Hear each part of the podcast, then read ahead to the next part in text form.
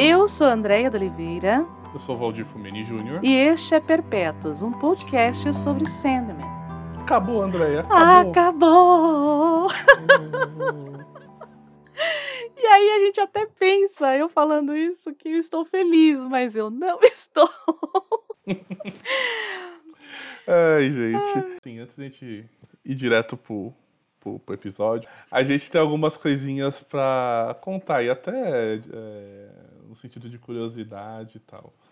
Gente, assim, é, primeiramente, é, agradecer a todo mundo que ouviu, que curtiu, compartilhou, mandou mensagem pra gente, né? Ao Rafael Dourado que fez essa arte do episódio que tá incrível, incrível, de coração, tá? Tá mesmo. E aí o seguinte, gente, é, eu acho que é legal a gente contar uma, umas curiosidades, né? É.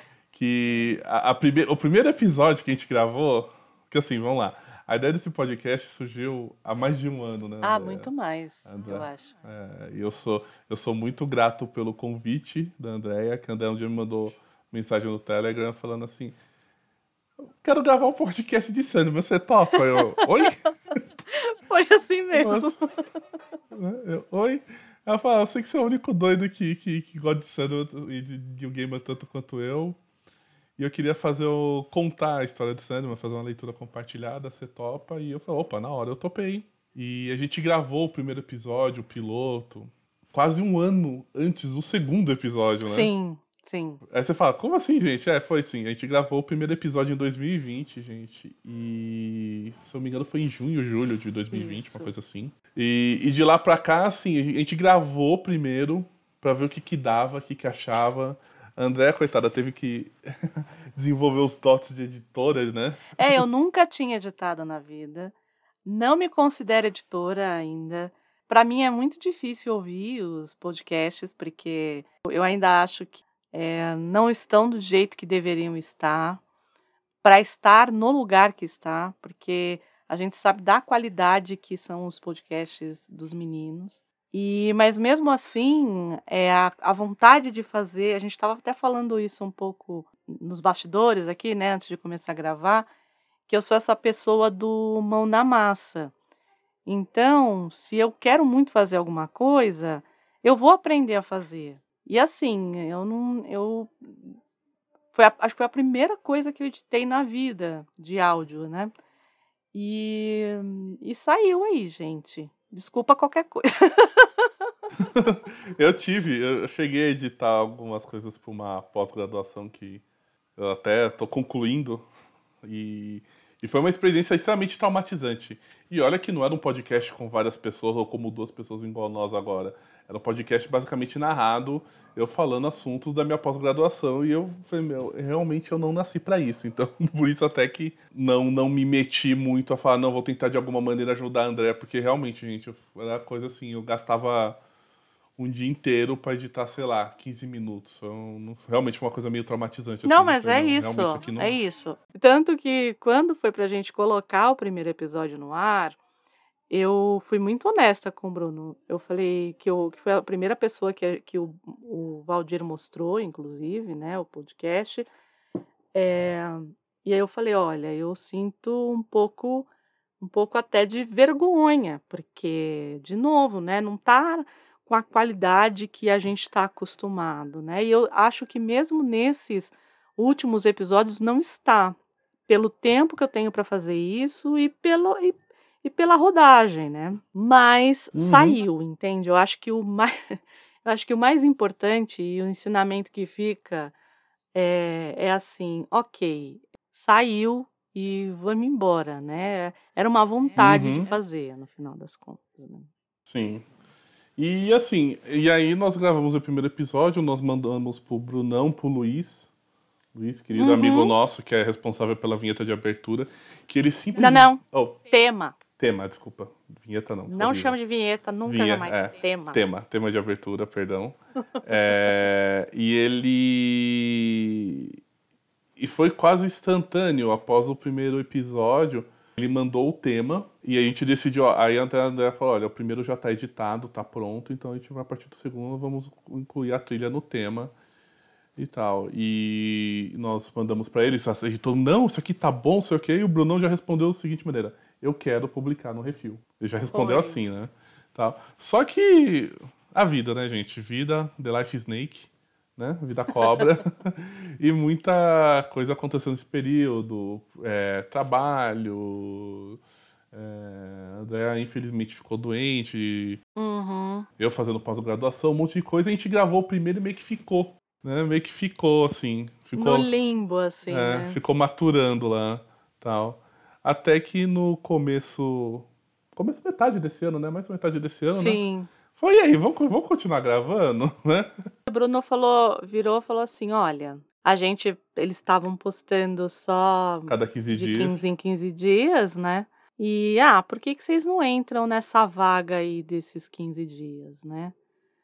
Vocês topam? E aí eu falei, ih, meu Deus. E aí é aquela história, né, de, de se comprometer, né? Porque num primeiro momento era uma coisa assim, ah, eu quero fazer, eu fiz, ai, que legal, dá para fazer e ficou ali.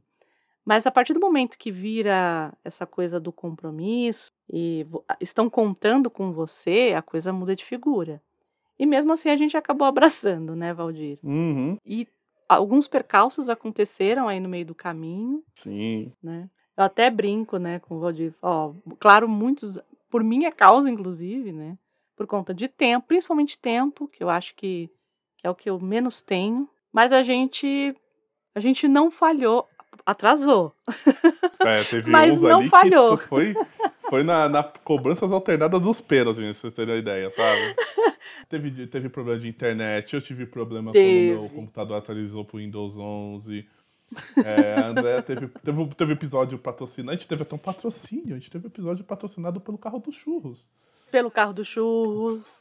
É, muitas coisas é, pra falar. O cara atrasou a, a gravação meia hora, gente. Porque ficou meia na hora. janela da André vendendo churro lá e o povo comendo churro. Então, assim, teve um monte de coisa que a gente só tá contando realmente por, por curiosidades. Foi um, é um trabalho bacana, um trabalho que a gente fez com muito, muito carinho, com muito gosto. Sim, sim. Fez realmente porque a gente queria falar, porque a gente gosta de falar, é um tema que a gente gosta de falar. E a gente encontrou amigos que ofereceram espaço pra gente, pra gente poder, né, oferecer a plataforma pra gente colocar nossas vozes. A gente é muito grato ao pessoal do Refil. E o resultado tá aí, né? Tá aí. É isso. Esse último episódio, ele tem esse gosto agridoce, né? uhum. né? De ser o último mas também de ser essa coisa do conseguimos, conseguimos levar esse projeto até o final, conseguimos finalizar esse projeto. Muita gente pergunta, né? Ah, e depois? É, eu já ia entrar depois nisso. Depois a é... gente. É, é já, depois já... a gente vê. É, entrando nisso, gente, até para as pessoas perguntarem, pô, e aí, o que vocês vão fazer depois? O que, que não sei o quê? Fala, gente, então, vamos, vamos por partes, assim. Primeiro que a gente sabe o que a gente vai fazer, a gente vai dar uma boa pausa. Porque realmente, é... como nós falamos, é. Primeiro, primeiro, assim, em relação a tudo, Sandman não é uma leitura fácil. A gente é. sabe que tem alguns arcos que são mais simples, algumas histórias são mais tranquilas, e simples no sentido de tranquilo de leitura, de absorção. É que assim, a nossa proposta, ela nunca foi de uma leitura superficial. Sim, a gente só está então, contando a história, porque, né? É, então, então assim, se, se fosse para fazer uma leitura superficial, pegar, ler o, o gibi vou falar gibi a vida inteira, mas ler o gibi e chegar aqui e contar para vocês o que acontecia é super tranquilo. O, só que eu acho que isso é o que. Eu acho que eu já falei isso no episódio passado.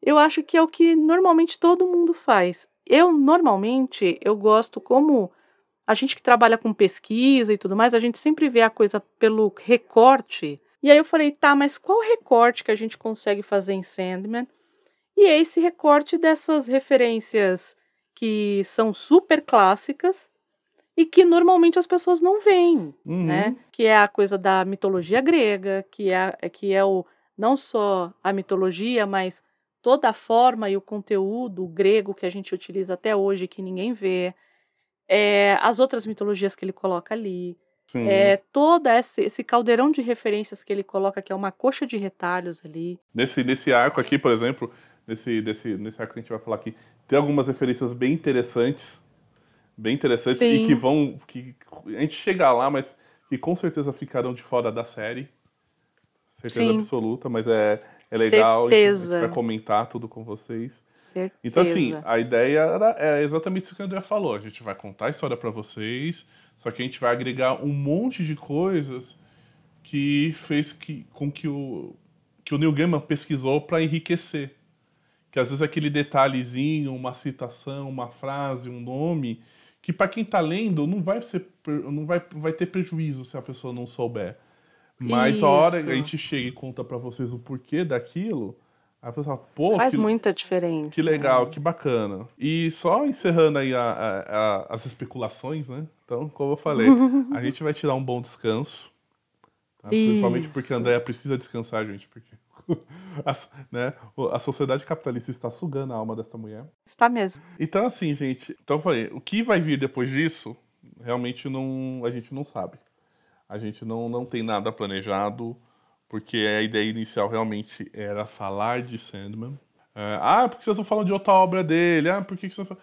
Chegaram, chegaram algumas sugestões até de, por exemplo, vamos. Ah, Sim. Ah, falem de Hellblazer. Eu falei, gente, pelo amor de Deus, Hellblazer é muita não, coisa. Hellblazer... Né? Não dá, é muita coisa. Olha, eu, quem foi que falou de Ô, Hellblazer? Thiago Peixoto. Thiago, um abraço pra você, querido.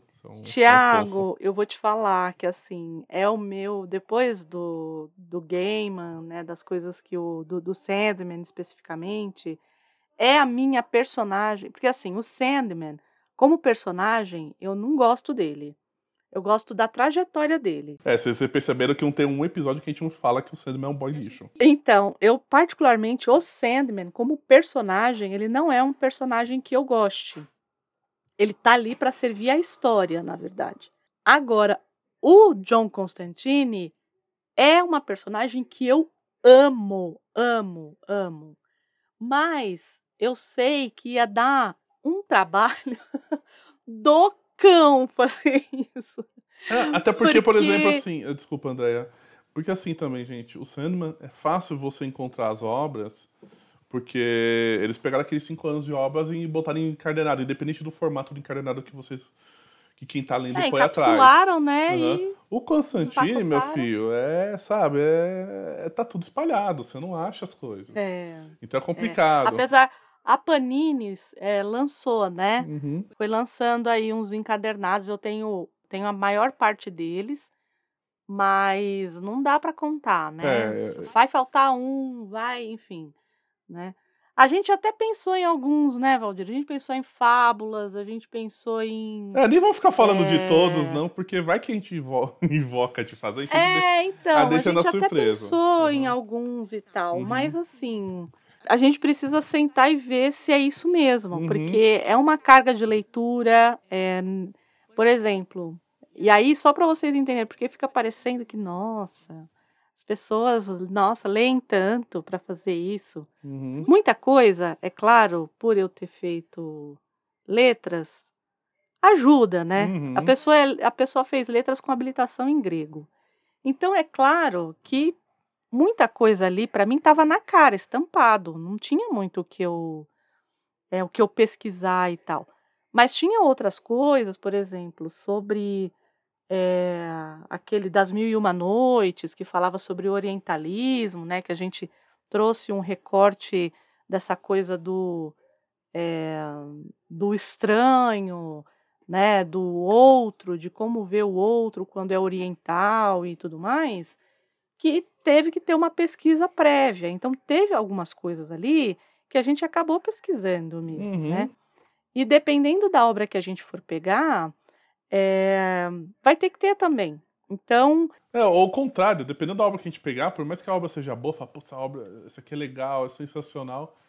E aquilo, sabe? Não precisa ficar, sabe, criando referências onde não tem e tal. Então, assim, não, que, é. é. Assim, gente, o que a gente fala é o seguinte: ah, mas vocês vão parar, vocês vão continuar? A gente não tem acesso ao livro do destino. Tá escrito lá, a gente não sabe, tá? É, o que a gente sabe é, é, que, assim, realmente a gente precisa de um descanso em relação a isso. Uh, depois a gente volta, senta, conversa. É, a gente vai pegar uma obra, talvez não seja uma obra tão extensa quanto a do, do Sandman, pode ser uma coisa até mais uhum. curta que, que aí dá para fazer uma coisa de tiro mais rápido. Uhum. E, e é isso, gente, assim, sabe? A gente só tá esclarecendo, até porque no sentido de ah, legal, sinal que se estão pedindo é sinal que gostaram, é sinal que o nosso objetivo foi atingido. Então nós vamos procurar de alguma maneira de, fala, de, de falar isso para vocês e literalmente é deixar vocês nas expectativas, porque é isso que a gente é legal. E eu acho que é isso. Acho que esse episódio vai ser, em alguma medida, difícil, em, algum, em alguns sentidos, por conta da, da história aí. Mas vamos que vamos, Valdir. A gente já falou demais. É, isso aí. Então vamos lá, gente. É, relembrando um pouquinho do último episódio, né? Cinnamon morreu, morreu, morreu, morreu. Por causa daquela birra da Lita. Né? Toda aquela treta com as bondosas, etc e tal. E no final da história, o pequeno Daniel, né, criança arteiro, ele acaba assumindo a alcunha do e acaba só pra gente é, falar um pouco do Daniel como Morpheus, inclusive, né? A gente viu muito pouco. Morpheus lá. não, porque ele falou que ele não pode usar esse nome. Pois é, menino. E agora, hein? É sonho, Difícil, é né? o sonho. É. Ele falou que. a gente vai, vai chegar nesse, nessa, nesse momento na, no quadrinho, gente, mas ele mesmo fala, gente, não, não sou Morpheus, eu não sou digno de usar esse nome. Mas é, é muito é muito louco, assim, que ele é é, até a estética dele mudou, né? Porque Sim. o outro era aquela coisa gótica, sutur. Ai, eu, eu posso fazer uma, uma tangente que não tem nada a ver com a história? Faça. Eu falei de gótico e soturno e eu lembrei que eu devo ter falado aqui algumas vezes do, do acho que a gente não colocou nada a respeito do trailer do Sandman, né? Não, a gente comentou assim do episódio. A gente chegou a comentar, é. Chegou a falar assim do episódio as, do trailer. Do trailer. É, e aí eu fui ouvir o ator que eu não eu, eu, eu tava um pouco eu tava confesso que eu tava com um pouco de birra do, do ator quando eu vi lá falei é sério mesmo vou colocar e tal uhum.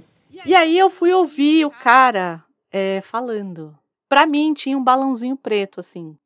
Você já ouviu a voz do cara? Hum, pra mim, tinha um balãozinho preto. Porque, para quem não viu, só ouviu a gente comentar aqui do Sandman, é, a tipografia, né, a, a, a, parte de iconografia, quando o Sandman fala, o balão dele é preto, Sim. com a, a letra branca.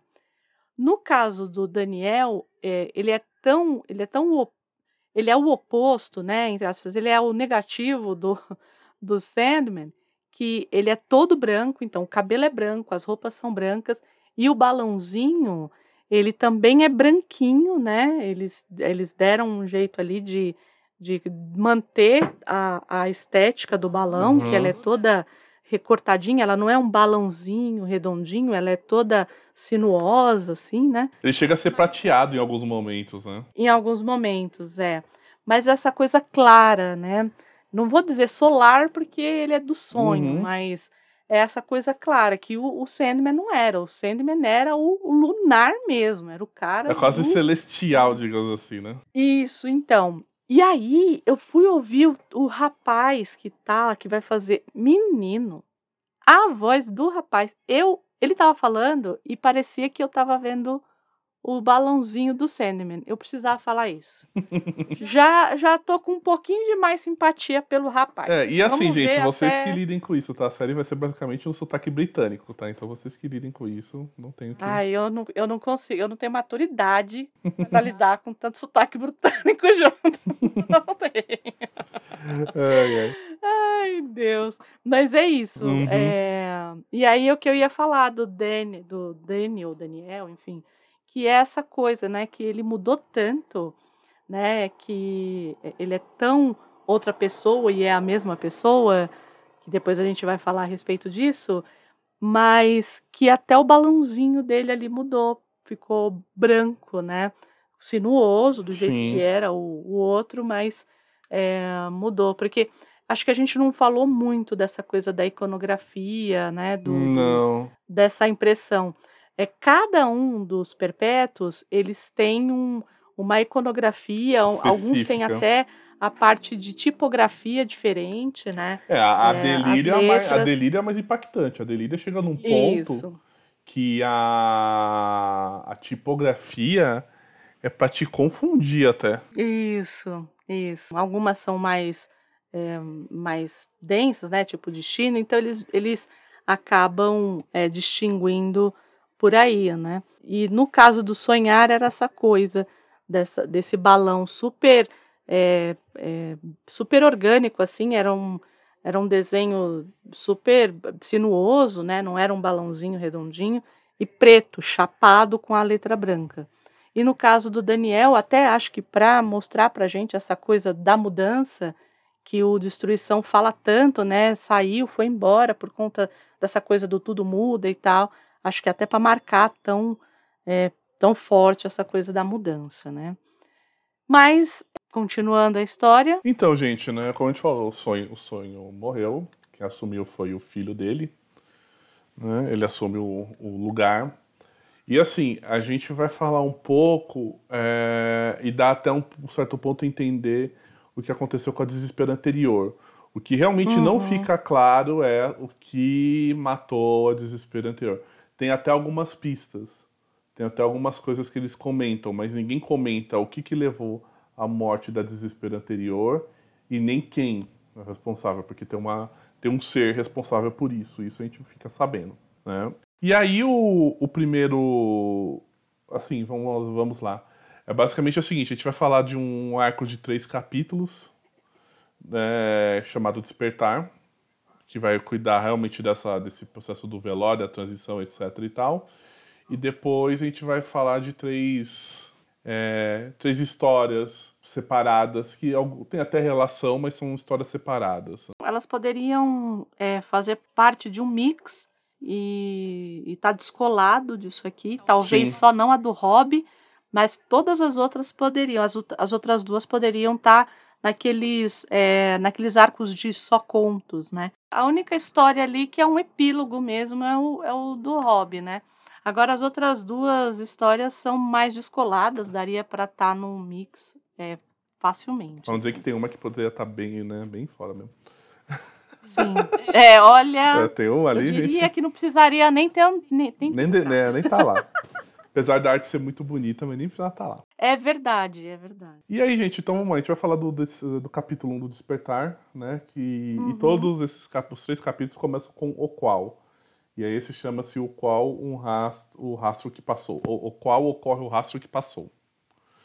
Uh, e aí começa com os irmãos, né, com os perpétuos, cada um recebendo um, um mensageiro e, e, eles sendo convocados. Eles não questionam a convocação, porque eles já sabiam que não era a primeira vez, então eles já sabiam tudo o que ia acontecer, até porque eles já tinham percebido que o irmão já tinha morrido, mas eles sabem uhum. que, que o, o, que eles iam fazer não era inédito. Tal. Então eles se reúnem numa encruzilhada, todos menos o Destruição né? Uhum. Lição foi dar o rolê dele pelo mundo. E a Delírio, mais uma vez, fala que, ah, poxa, cadê a destruição?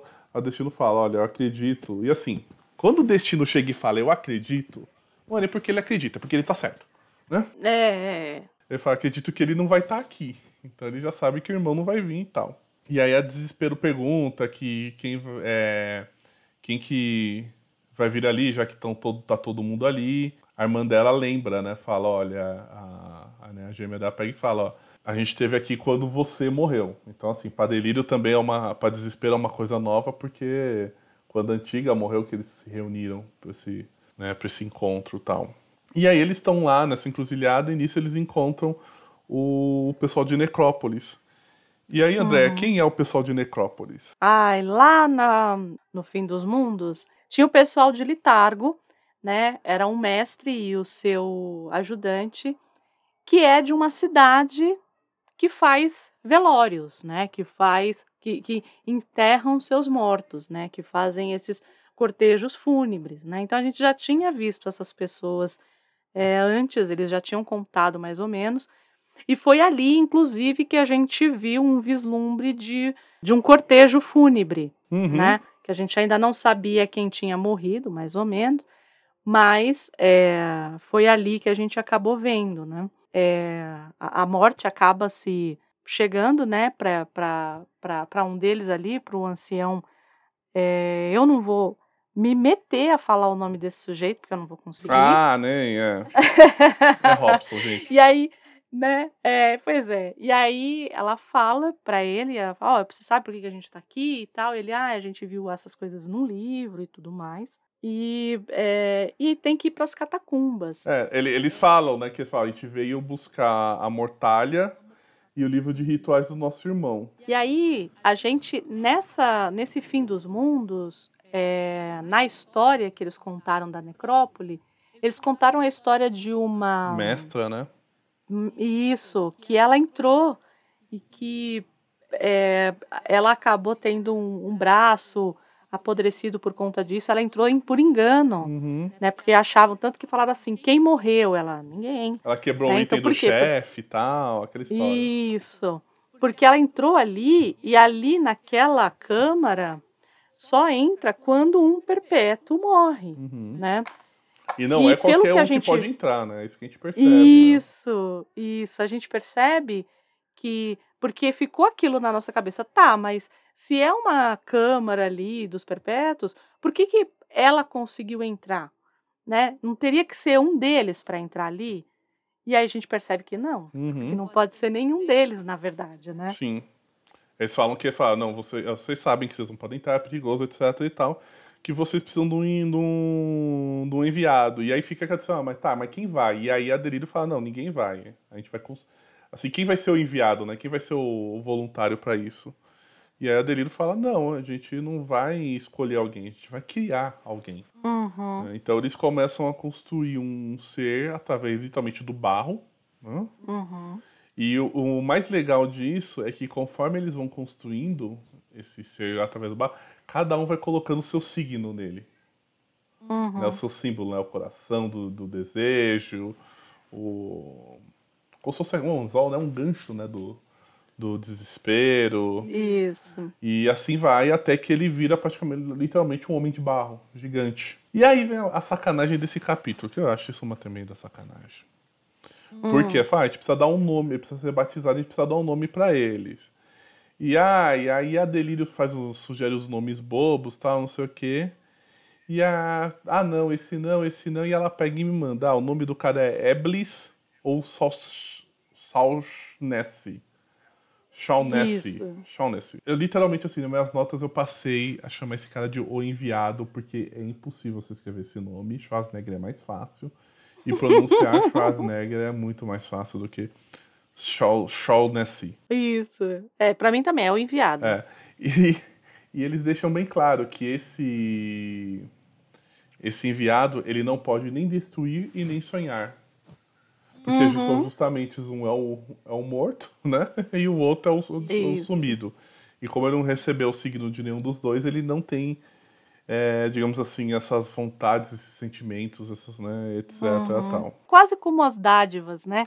quando criam Pandora, que é, colocam as deusas dão várias coisas para Pandora, né? Que Pandora é presente dos deuses, né? Pan é, deuses, né? E, e Dora é presente, presentear. É mais ou menos isso. São todas as dádivas que você é, dá para aquela criatura. Nesse caso aqui, como o sonho está morto e destruição não está ali, então acaba que não, não pode dar nada, nenhuma dessas duas para ele. Se ele vai desce até as catacumbas, tem lá uma coisa até de perigo, etc.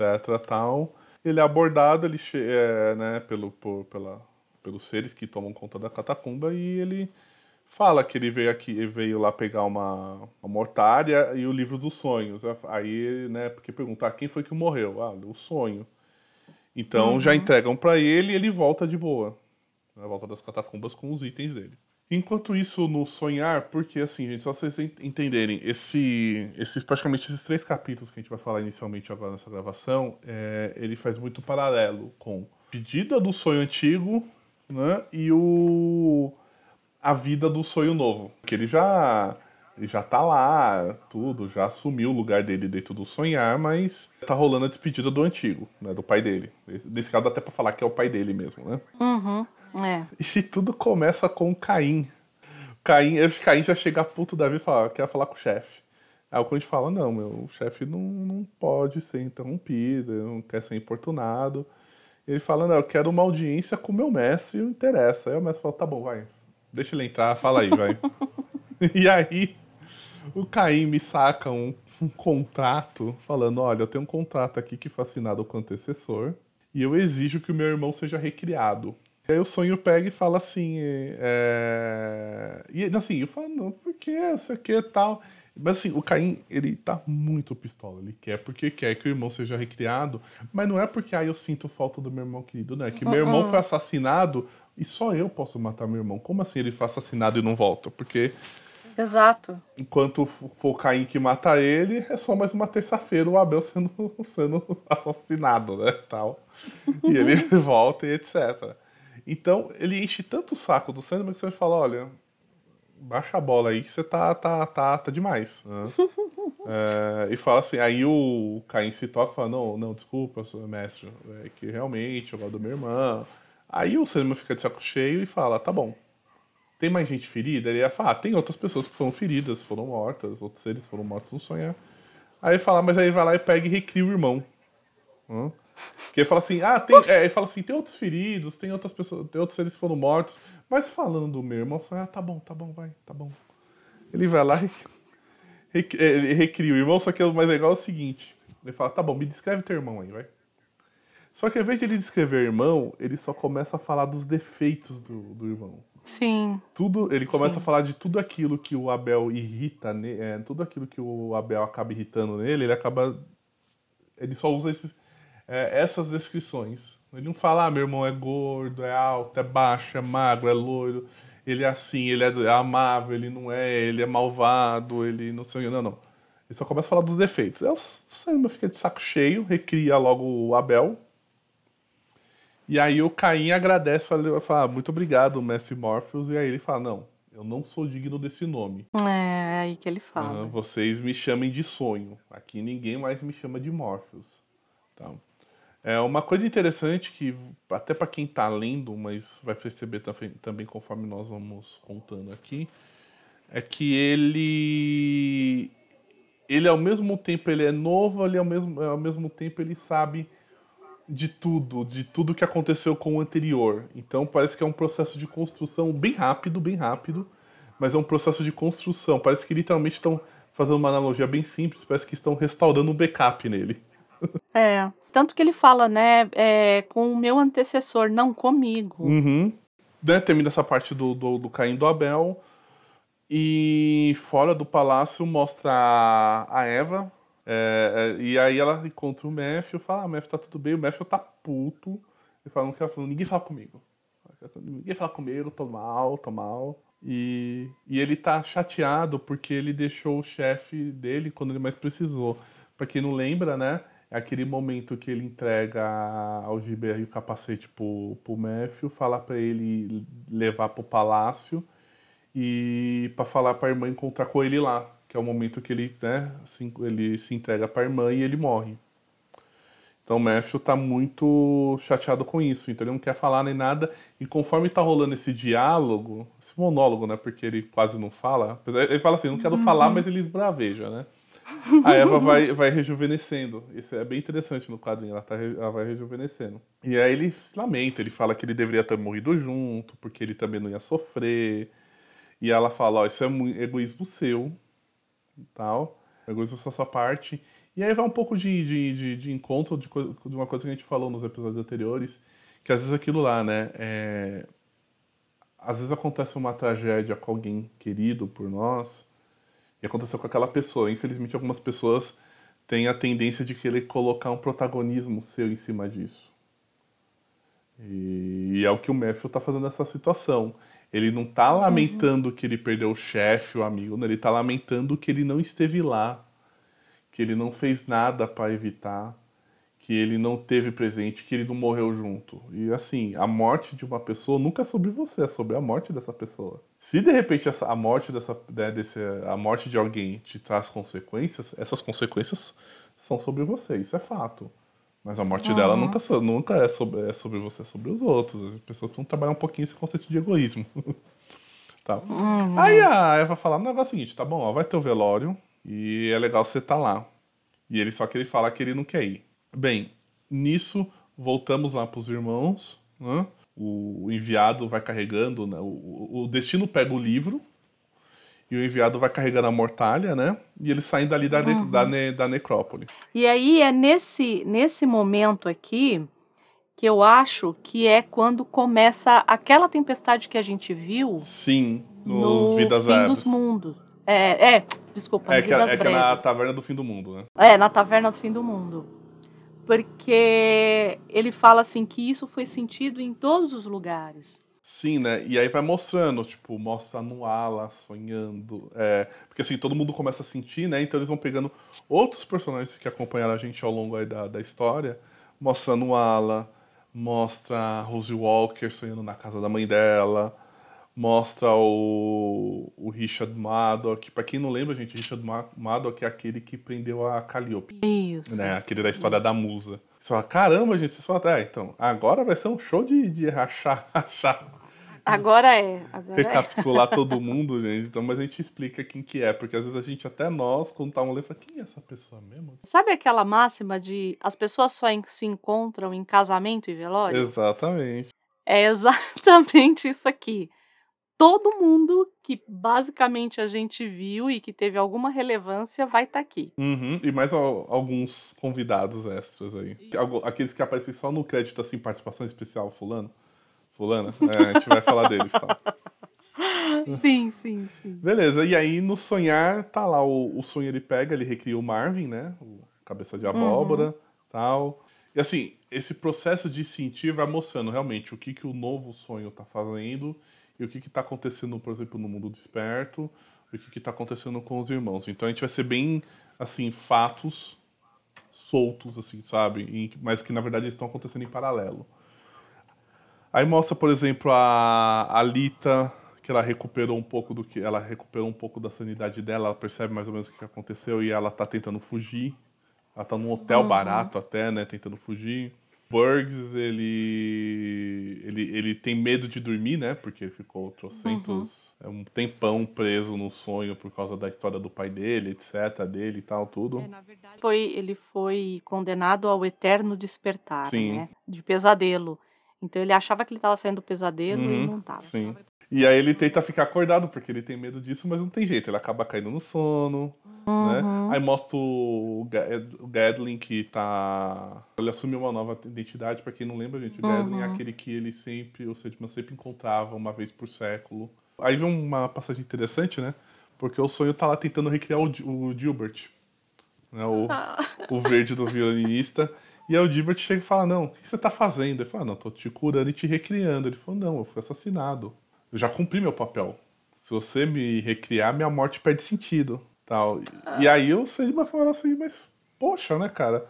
Ele falou, não, não, meu papel já foi cumprido, tal, tudo. Eu falei, mas tá bom. Então ele decide, desiste de recriar e simplesmente o, o Gilbert ele não, não é revivido. E é muito curioso também que era muito comum quando o, o sonho, né? As pessoas falavam umas coisas para ele e ele falava assim: entendo. E aqui ele fala assim: entendo. Acho que entendo. Então, é, você vê que é muito sutil, mas é uma mudança, porque o Sandman ele já a pessoa falava, aí ali ele já julgava, né? Entendo. E aí ele continuava. Aqui não. Aqui o Gilbert fala tudo isso para ele, aí ele entendo. Acho que entendo. E aí começa a mostrar alguns convidados que aí já não são do mundo desperto, mas alguns convidados já se preparando pro, pro, pro velório, pro funeral, né? Uhum. Mostra a, a Titânia vestindo é, preto, Mostra o Ramiel também se preparando. O Ramiel não vai. Ah, o Duma, desculpa. E era isso até que eu queria comentar. Porque é, o Ramiel, ele caiu, né? Porque em tese os dois caíram, uhum. né? Pra cuidar ali. Mas, é, e é muito curioso que nesse quadrinho ele coloque assim: E o anjo Duma, que não é exatamente caído e sim tombado, até mesmo derrubado, invoca uma porta ao sonhar e passa por ela. Os pés de Duma talvez toquem ou não o chão. Uhum. Só que enquanto isso, a gente está vendo o Ramiel atrás dele. E o Ramiel parece não ter percebido o que aconteceu. E mais, o Ramiel está com os dois pés no chão. Sim. Então, parece que aquele lugar ali era do, do Ramiel mesmo, no final das contas. Que o Lúcifer não estava tão errado assim, sabe? E o que mais me chamou a atenção foi isso, porque o Duma que acabou indo, o Ramiel nem. É, me parece que nem. É, não que ele não tenha tomado conhecimento, porque ele tinha ido lá é, eh, para conversar e tal, mas me parece que ele não se importou de fato. Mandou um grande né? caguei. E aí, isso, e aí o Duma vai. O Duma vai até, até o sonhar. Aí mostra Bast, né, porque eu não lembro, gente, Bast, aquela deusa com corpo de meio humano, meio gato, né? E o dela é bem interessante, porque ela tá, ela tá velha, ela tá cega, ela literalmente tá um gato, um gato velho. Uhum, ela tá um gato velho. E aí ela faz, ela meio que faz um encanto que ela faz com que um jovem que tá num show em Glasgow, literalmente, fala assim, o jovem que tá em, num show em Glasgow, ele vislumbra a imagem dela. Com isso, ela acaba pegando a energia dessa que o cara fica meio embasbacado ao ver ela, assim, né? Então ele pega, ela pega, ele pega a energia disso e ela se rejuvenesce. Ela volta a ser aquela Bate que a gente viu no, nas histórias anteriores. E aí ela abre um portal e vai pro sonhar. Tal. E aí tá todo mundo, todo mundo se encontra lá no, no sonhar. Só que ninguém sabe exatamente onde é que ele, eles estão, qual é o motivo, até que a Bate chega e fala, não, a gente tá aqui por causa do funeral do sonho, o sonho morreu. O primeiro a se indignar é o Gadlin, né? Ele fica muito puto. Uhum. É. Ele fica muito puto, fala assim, como assim o meu amigo morreu? Não era pra ele morrer. E ele vai querer bater no Kiron. No Kiron, só no Kiron, gente. É muito empave, é muito empave.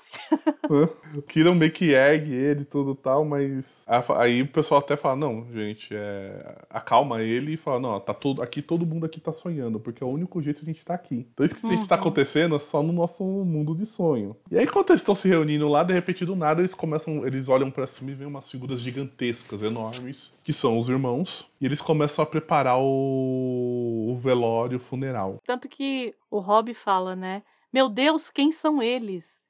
E aí a Bastes fala: a família. É, é aquela Eles coisa, né? Eu não sei se vocês já tiveram. Infelizmente, gente, velório não é um lugar legal.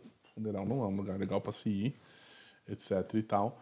Mas às vezes acontece de você ter que ir, às vezes você tem que ir numa pessoa até que você nem conhecia tanto. De repente, sei lá, é um parente de um parente seu, um parente de, de, sei lá, de marido de esposa, de namorar, namorada. Uhum. Ou sei lá, consciência. Ah, tive que uma vez ir na velório do, do, do, do meu chefe, da mãe do meu chefe. Não conhecia ninguém lá. Hum. E aí quando chega todo mundo, quando chega a família, assim, você percebe quando chega a família. É. Você sabe quando é que chega a família. Mesmo você conhecendo ninguém, você sabe quando é que chega a família. Com essa história dos perpétuos preparando a cerimônia, a gente encerra o primeiro capítulo uhum. desse arco. E aí a gente entra no capítulo 2, que é no qual o, o velório se realiza.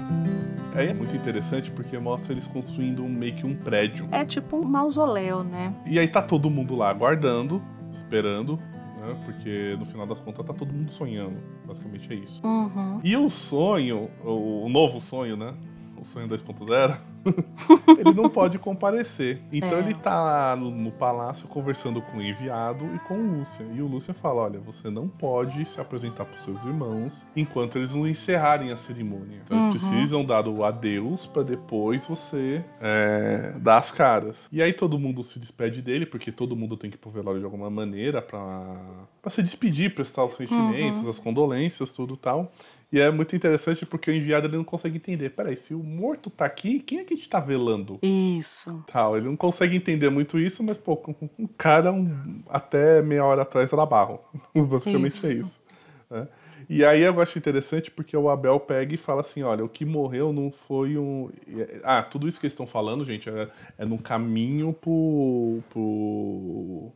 Pro velório. Pra cerimônia tá? lá, pra né? Cerimônia. Eles vão fazer tipo uma vigília, né? Até uhum. o prédio ficar pronto ali, né? O que acontece, gente? O. Como a gente falou, o enviado não consegue entender como é que o morto tá ali falando com ele, se o morto tá sendo velado. E aí uhum. o Abel fala que o que, o que morreu foi um, um, ponto de vista, vista de uma ideia. Eu achei isso muito interessante. É, é o Lúcio ele acaba falando, né? Como matar um, é, uma ideia, né? Ele, ele até fala isso, né? Ele... Não se mata uma ideia. Não tem como se matar uma ideia. E aí o Caim usa essa frase do, do, do, Abel, né? De que um ponto de vista ele fica, puta, arruma um motivo para matar o irmão. Uhum. Que na verdade é assim, né? Literalmente, tipo, Caim matar o Abel, basta ele ter o Abel tá vivo. É esse o motivo para ele matar o irmão. É, é isso.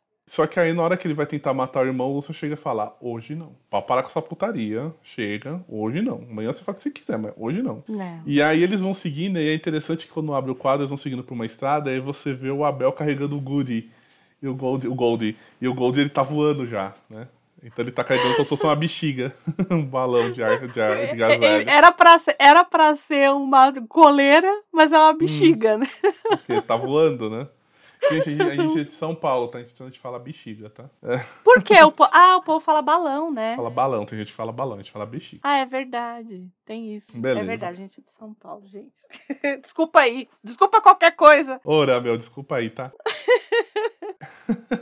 aí agora a gente entra num momento que vão mostrar várias personagens que tiveram algum envolvimento do Sandman. Eu chamei de momento viúva, porque o que vai ter de viúva dando aqui seu oh, depoimento? Rapaz. Ixi senhora. o, o, o, interessante da história toda é que todo, normalmente as viúvas estão tudo puta da vida com o Sandman. Uhum. Porque se fosse aquelas viúvas interessadas, na hora do sepultamento ia ser uma briga. Nossa senhora. Ia ser um quebra-pau. E a primeira que aparece é a Calliope. Sim. E tal. E ela fala de como eles se amaram, como eles se gostaram, e tal, tal, tal, e lindo, maravilhoso. Só que ela falou que com o tempo ele acabou se dedicando mais tempo ao sonhar do uhum. que a ela, e aí eles acabaram se afastando. E ela fala que ela percebeu que os primeiros problemas foi quando no casamento do, do e ela fala bem assim. Fala, eu notei os, os, problemas pela primeira vez no casamento do nosso filho uhum. e depois da merda que a família dele fez. Então uhum. aí, gente, agora começa o caderninho do rancor. O caderninho do rancor vai ficar bem cheio. Vai, vai. Sabe quando você vai no velório e tem aquele caderno de assinaturas que eles pedem pra você assinar, que eles nunca entregam pra família nem nada, só que depois eles ficam te ligando pra empurrar plano funerário? Então, no caso do Sandman, é o caderninho do rancor. Tá todo mundo é. preenchendo só com rancor. E é muito curioso porque todas elas têm. É, acabam falando mais ou menos o começo igual ali que é essa coisa do ele era muito interessado, é o cara da conquista. Ele Sim. é, eu já falei isso em um outro episódio e eu vou retomar. O Sandman, ele é o romântico, aquele romântico do século XVIII, que é o cara da conquista. Eu tenho, mas o do conto de fadas, do é, e viveram felizes para sempre e ninguém depois vai e volta lá para falar com a Cinderela como é que tá Felizes para Sempre, eu acho que é mais ou menos isso no caso do Sandman. Em todos os relacionamentos, menos a Titânia, né?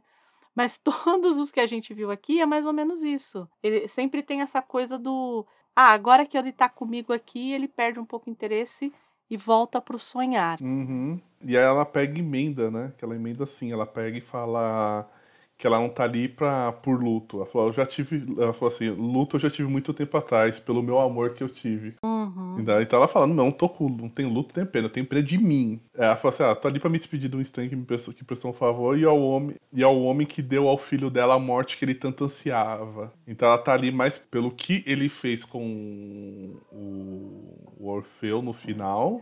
Uhum. do que por uhum. qualquer outra coisa. E pelo que ele fez por ela, né? De tê-la salvado lá do sim, Madoc, sim. né? Sim, sim, também naquela época é. lá. E aí o Matthew acaba chegando, chega ali, e ele não entende porque tá todo mundo parado esperando. Aí ele vê o Marv, e ele fica revoltado, fala, Pô, você não morreu, como é que você tá aqui e tal, tudo. É, e aí ele fica meio puto da vida, como assim o pessoal que morreu tá aqui? E aí ele decide voltar pro Palácio do Sonho. É porque o Marv vira e fala assim, então, é que o sonhar tá lá. Como tá lá? Tá lá. E aí ele pega e vai, e aí chega lá, ele vê o, o mestre, o novo uhum. mestre, e ele fala, não, assim, não, você não é o sonho. Você não é, uhum. eu te conheço, tal, tudo. Ao mesmo tempo, o sonho chega e fala: Não, você é meu amigo. Né? Uhum. Ele fala: Você, eu te vejo como amigo. Uhum. Isso dá uma quebrada no Matthew, né? Porque o, o sonho só admite isso no. O, o sonho antigo só admite né? O Sandman só admite isso no final, quando ele tá pra morrer. Sim. Tal. E esse já, ele já chega já quebrando essa barreira. Não, você é meu amigo. E aí eles estão conversando e o, o, o sonho, o, ele fala que ele tem muito medo de. Ele falou que eu tô com medo de reencontrar os irmãos. Uhum. E aí, um pouquinho antes, que era aquela coisa que a gente falou, né? Do ser novo e ser antigo, né? E aí uhum. é bem, é bem quando ele tá conversando aí com o Matthew que ele fala, né? Que tudo isso é novo para mim, Matthew. Este lugar, este mundo. Eu existo desde o início dos tempos. Isso é mais do que pura verdade. Eu sou mais velho do que os mundos, sóis e deuses. Então, uhum. assim, a ideia, ela é velha. Talvez a forma dessa ideia se personificar é que é nova. E aí ele tá nessa dualidade aí, né? Nessa dicotomia do no, entre o, o, antigo que ele é e o novo. Como voltamos ao clube do caderninho do rancor, né? e aí aparece uma moradora de rua e ela fala das moedas. Ah, me dava umas moedas muito esquisitas. eu sempre é a Hatch, né? É, é a Hatch. É. Que é figurinha carimbada nas histórias dos Constantine. Sim. Né? Que o Sandman chamava ela de Henriqueta. É Henriqueta. Achei muito bom. E ela falou que ela não dava nenhuma, ela guardava todas, até porque ela ia dar pra onde? Eu ia pagar o quê com aquilo? Uhum, no máximo uhum. se ela uhum. vendesse pra um museu, só que eu acho que ela não tinha condições de perceber que aquilo poderia ser rentável para um museu, né? Tal. Uhum. Aí mostra no Mala, né? A Nuala tá lamentando, né, que o amor dela fez. Gente, lembrando, a Nuala que foi que fez o sonho, sair do sonhar, e aí as três viram que ele tava fora e falaram, agora o pau vai comer na cadinoca, tu tá ferrado na nossa mão. Uhum. Pelo puro egoísmo dela. Né? Porque no final ele não deu em nada. Então ela se lamenta porque ela fala que o amor dela que fez que ele morresse. E aí tá o irmão dela, né? Aí vai uma, uma parte bem interessante. Aí tá o irmão dela lá, né? O Huracan. E ela fala assim que o, o poema dele que foi que incentivou ela a deixar o reino das fadas. Ele fala, que poema? Tá doida? Hum? Não falei de poema nenhum, não falei mais de nada não. E aí ela falava, você veio para mim três vezes, né? Ela falou assim, que uma como o bicho papão recitando poema, é, que ele removeu a graça dela e só ele poderia fazer isso. E ele fala, não, também não fiz isso não. Tá acontecendo, irmã, né? Ele fala, realmente não sei, sei de nada disso. E aí perto deles tem uma figura encapuzada. E aí a, a figura pega, se revela, ela tira o capuz e fala que naquele dia quem apareceu para ela foi ele. E aí, quando você olha essa figura, é a, a cara do Kulakan. Uhum. E aí o Kulakan não reconhece e fala, ué, quem é você? Ele vê que ele é igual a ele, mas quem é você? E aí essa figura sai uns chifres dela, uns chifres de cervo, uhum. e mesmo assim ele não entende. E aí a figura fala, não, você não tá lembrado de mim? Eu sou seu Nêmesis. Você lembra quando você veio aqui e que aí você furou o caminho e você encontrou com seu Nêmesis? Então sou eu. Então eu que fui lá no mundo reino das fadas tocar o terror e causar lá com você com a tua irmã. E aí falar o português claro, né? Ah, antes disso, a figura pega e vira para ele assim: olha, hoje eu tô aqui para prestar homenagem, mas hoje uhum. eu não vou hoje eu não vou hoje eu não vou atrás de você, hoje. Aí tanto que ele fala, né? Não vou porque a gente tá no sonhar e foi onde eu nasci. Uhum. E também não vai ser no reino das fadas onde você nasceu. Ele fala, eu vou atrás de você. E aí o Kurakan, ele fica cagado de medo. Ao ponto de ele resolve tomar um porre. Uhum. É, isso para ele não é, né, assim, é, é, é muita desculpa também.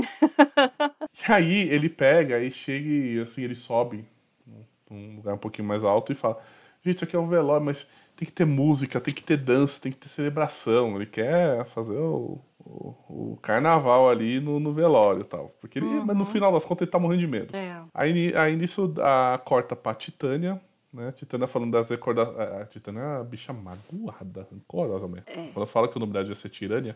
Então ela fala que as lembranças dele, entre eles, só diz respeito a ela e que nem ela, nem o. Ela fala, nem ela e o moldador teriam, é, teriam direito de divulgá-las. Então só Deus uhum. sabe o que uhum. aconteceu. Não é, gente? Uhum. Meu Deus, babado. É babado. o corde... cortejo das viúvas. Aí voltamos pro Matthew, seu novo chefe. E o Matthew chega e fala assim: é, Ah, então quer saber? Você pode me mandar pra onde os outros corvos foram. Aquela velha história do Matthew, do capítulo anterior, que ele quer saber o que aconteceu com os outros corvos, e lá, tal, não sei o quê. Ele fala, não, quer saber, pode dar um fim em mim pra me mandar pra onde os outros corvos foram. E aí o, o Sandman chega e fala pra ele, olha, faz o seguinte, aproveita o tempo do cerimonial e, e fica pensando. Fala, reflita, né? Quando diz o, pessoal do choque de cultura, né? Reflita. Fala, se você quiser realmente que isso aconteça, aí você, depois do cerimonial, você me procura a gente resolve isso. E aí ele sai, ele encontra os, os guardiões do, do palácio, né? Que era lá o, o grifo, tudo tal. E ele descobre que o grifo não foi recriado. E ele acha estranho, fala, como assim o mestre não recriou? Ele fala, não, eu sou um novo. E o mestre que pediu. E aí lá na minha terra, minha, lá na minha terra, minha, a rainha pegou e me enviou. Então tem coisas que não são obras do sonhar E aí veio o mais interessante do tipo, o que, que aconteceu, né, pro Sandman conseguir esses guardiões pro, pro portal, né, pro, pra, pra portas é. do, do, do, do, palácio. Aí veio algumas coisas interessantes, né, a, a Rose, Rose tá junto com, com o irmão, né, com o Jed. O Jed, tá, ele tá com muito, ele tá, ele tá literalmente vestido do salsicha, salsicha do Scooby-Doo. Ele tá idêntico ao salsicha é do Scooby-Doo. É mesmo! Eu bati o olho, eu, eu bati o olho, assim, a hora que eu olhei, eu falei, o Salsicha tá fazendo eu aí? Eu tive essa referência, mas tá mesmo. Ele tá igualzinho o Salsicha do Scooby. E a Rose encontra a Lita, ela pede desculpa por toda aquela história do, do Daniel, né, tal, tudo. Ah, desculpa por coisa que aconteceu com o Danny e tal. Aí a pergunta, tá tudo bem com o moleque? Fala, ah, eu suponho que sim, né, tal. Aí a, Ro a Rose pergunta do... Ah, por que que tá acontecendo aqui? Por que que disso? E a Alita fala que estão celebrando a morte de um monstro. E aí a Rose te, é, termina apresentando o irmão Jed para ela. Mas você percebe ainda que a Alita tá, ainda tá bem transtornada, sabe? Ela tá mal, ela tá muito mal, não só pelo velório, por tudo que tá acontecendo, porque, queira assim, queira não, tudo que tá ali tá acontecendo é por responsabilidade dela, tá? Não só dela, mas é dela, também dela, né? E tal. E aí a, a Rose aproveita e fala que tá grávida. Quer falar pra você que eu acho que eu tô grávida tal. E a Alita dá um conselho que puta que me pariu, né? Ela fala assim: aborta antes que o bebê parta teu coração. Não é, gente. A mulher tá, tá louca, louca, louca, louca. Puro suco de rancor, Jesus Cristo. Não é? Uhum. E aí, o, o Zé, aí ela, a, a, Rose sai, né? Depois dessa família sai a francesa. E aí o Jed, o irmão, vira pra ela e fala assim: Essa Alita é a, aquela tua vizinha? É, é, né? Ela falou, é, não, porque eu acho que eu já vi ela e o marido dela na minha cabeça. E viu mesmo, né? Aquele meme, né, de ah, fulano plantou um triplex na cabeça, foi o que aconteceu. Exatamente. No caso do Jed, é ipsis literis isso mesmo, né? Não, eles plantaram um triplex na cabeça do coitado do Jed, coitado. É verdade. Aí corta a cena, né, tá o Lúcio conversando com a Eva, eles estão bebendo, né? E aí é muito interessante, eles estão bebendo, conversando, e tá lá o Lúcio, a Eva, e tá aquele indiano do conto do Leviatã. E aí o Matthew chega, eles falam, ah, você quer beber, Matthew? Falou, não. E aí o Matthew tá revoltado, ele fala, meu, por que, que tudo isso? Por que, que, isso aconteceu? Por que, que ele deixou acontecer? Aí ele pergunta, por que, que ele deixou acontecer? Tá perguntando, por que, que o sonho deixou que ele, né, deixou que ele morresse, né? E o Lúcio chega e fala assim, olha, mais do que deixar acontecer. Ele pega e fala assim, algumas pessoas devem morrer ou mudar. Só que ele falou assim, só que no, no, no fim não havia um limite de quanto se permitia mudar e tal. Então, assim, o, ele tá, de alguma maneira, ele tá tentando falar pro Matthew, falar, Matthew, não tinha jeito, cara. Por mais que o sonho tivesse tentado mudar, por mais que ele tentasse, tivesse aceitado a morte, não, não tinha o que fazer. Não, não, tinha o que, não tinha como, não tinha jeito. E aí, voltando pro, pro, pro... O cortejo das viúvas. Obrigado. O cortejo das viúvas, aí vemos a Tess que a gente estava ainda meio que na dúvida se tinha sido ela a última que tinha ainda embora do sonhar, que deixou ele mal, que teve toda a tempestade, né, né, né, e agora a gente tem a comprovação que é ela, né? Ela fala de como ele a amou, que ele como ele convidou para que ela fosse viver no sonhar. Ela falava, ah, eu não amava ele, mas ela falou assim, mesmo assim, é... ela se iludia.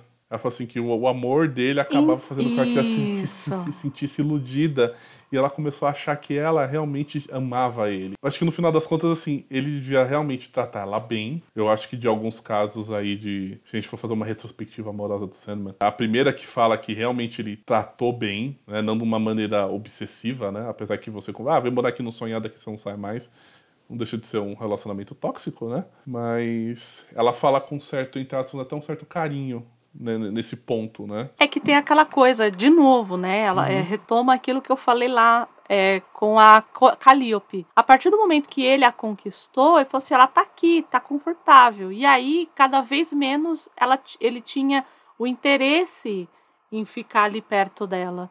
E aí, conforme ela, ele foi se distanciando, ela foi percebendo que ela não gostava dele. Por uhum. isso que ela uhum. foi embora. Porque enquanto ela tava. Ele tava lá amando, é, cuidando né, dela, dando todo o tratamento que ela queria e que ele achava que tinha que ser dado, tava tudo bem. Né? A hora que isso acabou, ela percebeu que não, só estava realmente sendo mimada, digamos assim. É isso. Uhum. E aí ela fala que quando ela comunicou que ela ia sair do sonhar, ele simplesmente acenou que sim e tudo bem, ela sentiu e falou, beleza. Aí ela começa a chorar, né?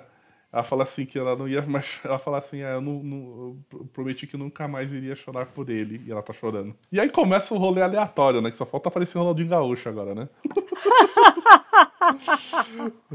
Tava fazendo hang loose. Então aí, aí corta a cena, tá lá. O Clark, não é o Superman, o Clark, que ele, come, ele comenta de um sonho, né? Que ele fala que ele é um âncora de telejornal, né? Aham, uhum, aham. Uhum. Ele tá comentando do sonho pra quem? Pro Batman e pro Ajax, o caçador de Marte. Provavelmente tá comentando esse sonho doido que ele tinha, que ele achava que era o William Bonner. Tal, e o Batman fala, ah, mas todo mundo sonha, normal, tudo tal. E a, aí o Ajax, não, todo mundo não, eu não sonho. É. Eu não sonho. Aí mostra o Constantine conversando. Ah, não, mas calma. Calma, que não é só o Constantine. O Neil Gaiman tem uma, uma obra chamada Livros da Magia, Sim. que foi escrita ali entre 90 e 91. No Livros da Magia, só para resumir um pouco, é o Harry Potter, se é Harry Potter, não, não é. É, o... é, todo mundo fala que é, né? Mas é um menino que é um, é um, Ele não sabe que é um bruxo e ele acaba descobrindo que é um bruxo e ele tem uma coruja Olha, veja vocês um, que chama. Ele usa óculos. Ele usa óculos, enfim. Mas ele vai ter alguns caras ali que são tipo mentores dele, né? E eles se chamam de a Brigada dos Encapotados. E aí é muito engraçado, porque aqui a primeira frase que o Constantine fala é belo capote, uhum. pra, gente re, pra gente retomar essa história dos encapotados, né? Pra Sim. quem não, nunca leu ou não viu, são quatro, aqui só tem três, né? Mas é o Vingador Fantasma, o Doutor Oculto, o Misterio, ou Mistério, ou Misterio. Misterio. e o John Constantine, Sim. né? E é Brigada do Capote porque todos eles usam aquele sobretudo, né? Sim. Enfim, é, é muito curioso que o Gaiman tenha colocado aqui, né? E aí, gente, vem aquilo que a gente falou no comecinho do episódio, que são referências que não estarão na série de jeito nenhum. É. Porque isso é, esses são personagens de propriedades da DC e a série é do Netflix. Então não tem como você inserir Abrigados Encapotados, não tem como inserir Superman, Batman e tal. Minha opinião, talvez seria interessante que eles pegassem alguns personagens de séries do próprio Netflix e inserissem. Seria bem interessante. Eu acho que seria uma maneira de você fazer um, digamos assim, uma espécie de um, um suave afago para quem leu o quadrinho, né? e ao mesmo tempo você daria uma mensagem de entendimento de que todo mundo que sonha tá lá para quem só tá acompanhando a série. A gente sabe que até chegar nesse, a gente não sabe nem se a série vai chegar nesse momento do velório do Sandman. A gente não sabe, porque pode ser cancelada antes, pode ser que eles mudem toda a história. Acredito que o New Gamer não vai chegar ao ponto de alterar toda a história. Mas eu uhum. acho que seria interessante fazer essa substituição para não ficar sem nada. Acho que o mais chato seria se ficar sem nada. Interessante, né? O, o Gadwin tava lá quebrando o palco o Kyrion, né? Enchendo, socando o Kyrion, né? Aí agora eles estão lá conversando, bebendo, estão conversando sobre tempo e xixi. Principalmente sobre isso, sobre tempo e xixi. Ou seja, papo de pinguço, né? e aí o Matthew continua voando e ele, ele encontra os perpétuos e ele, ele vê que tá todo mundo com os trajes, tá? E ele estranha o traje da morte, porque a morte tá com um traje, um traje colorido. Vermelho, né? É um vermelho, assim, tal, tudo ele cumprimenta todo mundo, porque assim, basicamente ele só conhecia o. Ele só conhecia a morte e a. E a companheira de direção dele, a Delíria. Os demais ele não conhecia. Então ele meio que se apresenta, tal, tudo, e ele não conhecia o Barnabás também, que o cachorro tá lá. Ai, gente, eu queria, eu queria um quadrinho dos dois só. Nossa senhora. Aí o que que acontece? O... A Delírio começa. Ela, ela chega e fala para ele que ela fala, a gente construiu esse lugar de lembrança. O mausoléu, né? Que é basicamente uhum. isso, é um lugar de lembrança. Uhum. E ela falou assim que à noite eles vão se sentar no coração do sonhar. Aí uhum. ele pergunta e fala, aí o médico fala, Ué, mas o coração do sonhar não é no castelo, no palácio? Uhum. Aí a, a morte até fala, né? E não, o coração do sonhar já foi até o Gilbert. E ela falou, e antes ele ficava aqui, onde a gente tá. E aí falou, Ué, mas como assim tem. Ela falou assim, ele falou, então como assim tem mais de um coração, né? Tem mais de dois corações no sonhar. Aí a desejo fala, não, tem bem mais do que isso. Tem, né? Não é uma coisa é, única. É uma coisa meio que espalhada, eles querem dizer, né? Querem dar a entender que é isso. Uh, e aí a, o destino. Eu achei até estranho né, que o destino chega aí e faz um pedido, né? Tal. Uhum. O destino chega e pega e fala. para ele dizer algumas palavras no cerimonial. Aí ele fica meio relutante, tudo tal, mas ele fala assim. Ele acaba aceitando, né? Uhum. Então, e aí o, os perpétuos eles saem dali, e aí o, todo mundo que tá lá guardando o velório é, começa a se movimentar para poder pegar, digamos assim, literalmente para pegar um bom lugar para assistir. Hum, é. É, então, porque vai começar. E assim, gente, porque quem não tá com acesso ao quadrinho é muita gente. É muita gente. É muita gente. É literalmente assim. Tipo, no, nesse próximo capítulo a gente vai falar, mas é, é, literalmente todo mundo que tá sonhando tá lá. Uhum. Você imagina todo mundo sonhando. Com a ideia de que a gente não tem só o, o mundo desperto, só Terra. Né? Outras realidades, outros universos e assim vai. Então é muita gente. E aí a gente encerra esse capítulo e nós vamos para a parte final, né? Pra, praticamente pro, pro sepultamento, né? Digamos assim. Né? Ele não é sepultado, é. é uma outra coisa que a gente vai falar. E a gente vai pro capítulo 3, no qual o velório se encerra e nós despertamos. Então, é, todo mundo entrando, né, no, no mausoléu para começar a cerimônia. E aí é, é, muito curioso, né, porque o, o destino tá com o livrão dele, o enviado tá com outro livro, e ele faz, né, um e, ele, e ele, eles fazem, nesse quadrinho específico que mostra isso, ele fala assim, né? Como se cada ato tivesse sido descrito muito tempo atrás num livro. Mas qual livro? E aí, se você olhar para o enviado, ele tá olhando pra gente. Uhum. Ele não tá olhando ali no quadrinho, ele tá olhando, mas qual livro? Né? Se isso já tinha sido feito durante muito tempo. Sim. E, e enfim, e aí e aí ele deixa isso no mar e ele fala assim: ah, a última pessoa entrou e começou a cerimônia. E por que que tem essa coisa da mortalha e do livro, né? Quando a gente olha ali, tem uma, um lugar vazio. Uhum. Quando é, o enviado coloca a mortalha sobre essa mesa fúnebre, né? A forma do sonho se faz. E a partir daí, o destino começa a falar. Ele abre ali a cerimônia, né? dizendo que ele não está muito acostumado a falar em público, é, essas coisas do todas, destino, né? né? Ele, olha, não estou muito acostumado. E aí é, o pessoal ainda, ainda fica meio assim, aí a Hatch ainda fala assim, ele está lendo no livro. Do tipo, por que, que ele está lendo no livro? Não decorou, não, pra falar. Né? Imagina se ela souber que o, o cara é cego. Pois é, como é que tá lendo, né? E aí, tá ali na cerimônia, aí corta pro Castelo do Sonhar, que tá o sonho ali, junto com os guardiões da porta, uhum. afagando, né, o hipogrifo, o grifo, enfim. Ele tá lá afagando, né, o hipogrifo, né, e eles estão conversando, tudo tal, e ele fala que Aí ele tá comentando na necessidade de ele não ir pra cerimônia, porque fala, não, é, é tudo sempre igual, e eu, eu sou igual ao antecessor.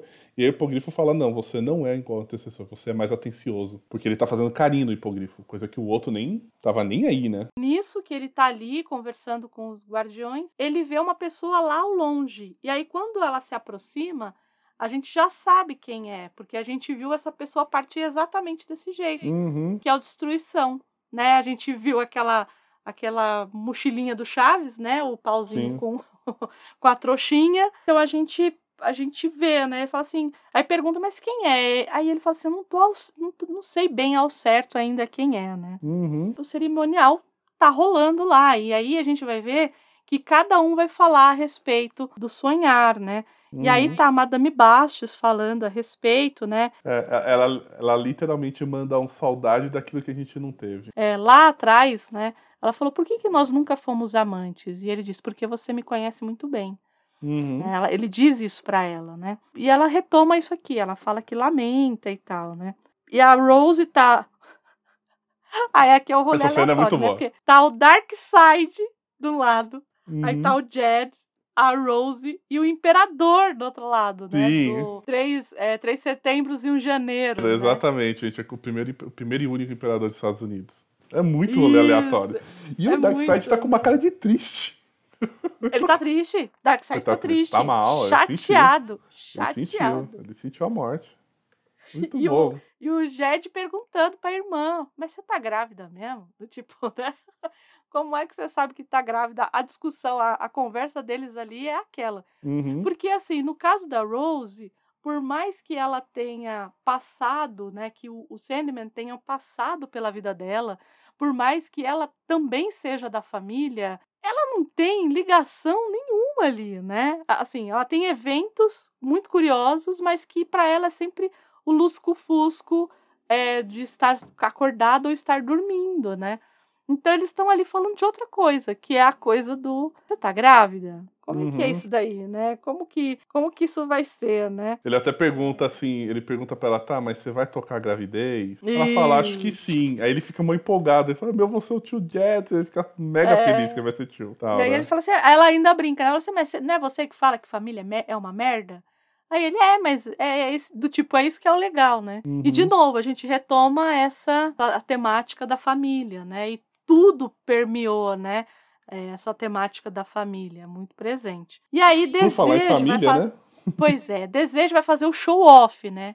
Porque ela vai, ela entra, ela acende um cigarro, ela tem que fazer um show off, né? Ela dá aquela respirada, respirada antes de falar. E, e, e... Aquele, aquele silêncio que ela, eu vou provocar um silêncio, né? Ela fica meio quieta, provoca um silêncio pra ela começar a falar em seguida, aí todo mundo olha para ela, né? É, e ela até fala, né, que se, se ela não fosse irmão do sonho, irmã, irmão do sonho, que possivelmente era um tipo de pessoa que ela nunca ia ter contato na vida, porque não eram compatíveis, inclusive, uhum. né? E aí ela, ela até coloca, né, em vez disso fomos irmãos, e isso foi, no mínimo, um infortúnio. E, e, ele, e, e aí ela coloca, né, seja como for, ele se foi Nunca compreendeu a importância de acordar para a realidade, mas agora se foi. E aí ela pega, fuma o último cigarro e fala: Tudo o que eu tenho a dizer.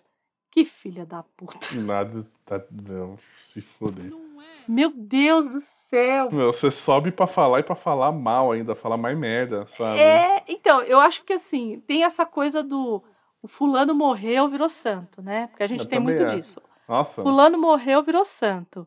Mas era irmão dela, né, gente? Tipo, e ela, e assim, querendo ou não, foi o desejo dela que culminou em tudo isso que Toda aconteceu. Toda essa treta. É, é né? aquela foi... coisa, assim, vamos, vamos, vamos trazer pro.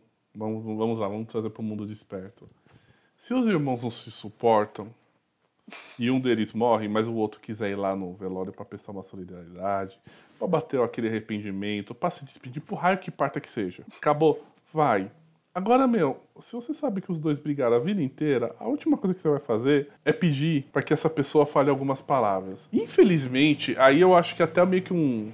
Eu entendo assim que é uma coisa do desejo. O desejo tinha essa vontade de falar, ela tinha essa vontade uhum, de falar. Uhum. Né? Ela mesmo está sendo vítima dela, né, dela. Mas é uma característica humana, às vezes o pessoal, não, vai lá, fala alguma coisa, não faz isso. Não, gente, não é legal, a pessoa não queria, ela nunca curtiu ela não quis fazer. Então, a única coisa é você respeita, respeita. Então, literalmente, assim, seria muito melhor se ela tivesse ficado quietinha, Isso. se ele não tivesse falado um A, e tava Isso. tudo bem, a vida seguia. E aí a gente corta, vai lá pro Castelo do Sonhar, uhum. né? E é engraçado porque o Destruição chega para conversar com o novo sonho, e ele fala assim: não, pode deixar ele entrar, porque é, ele não é uma ameaça.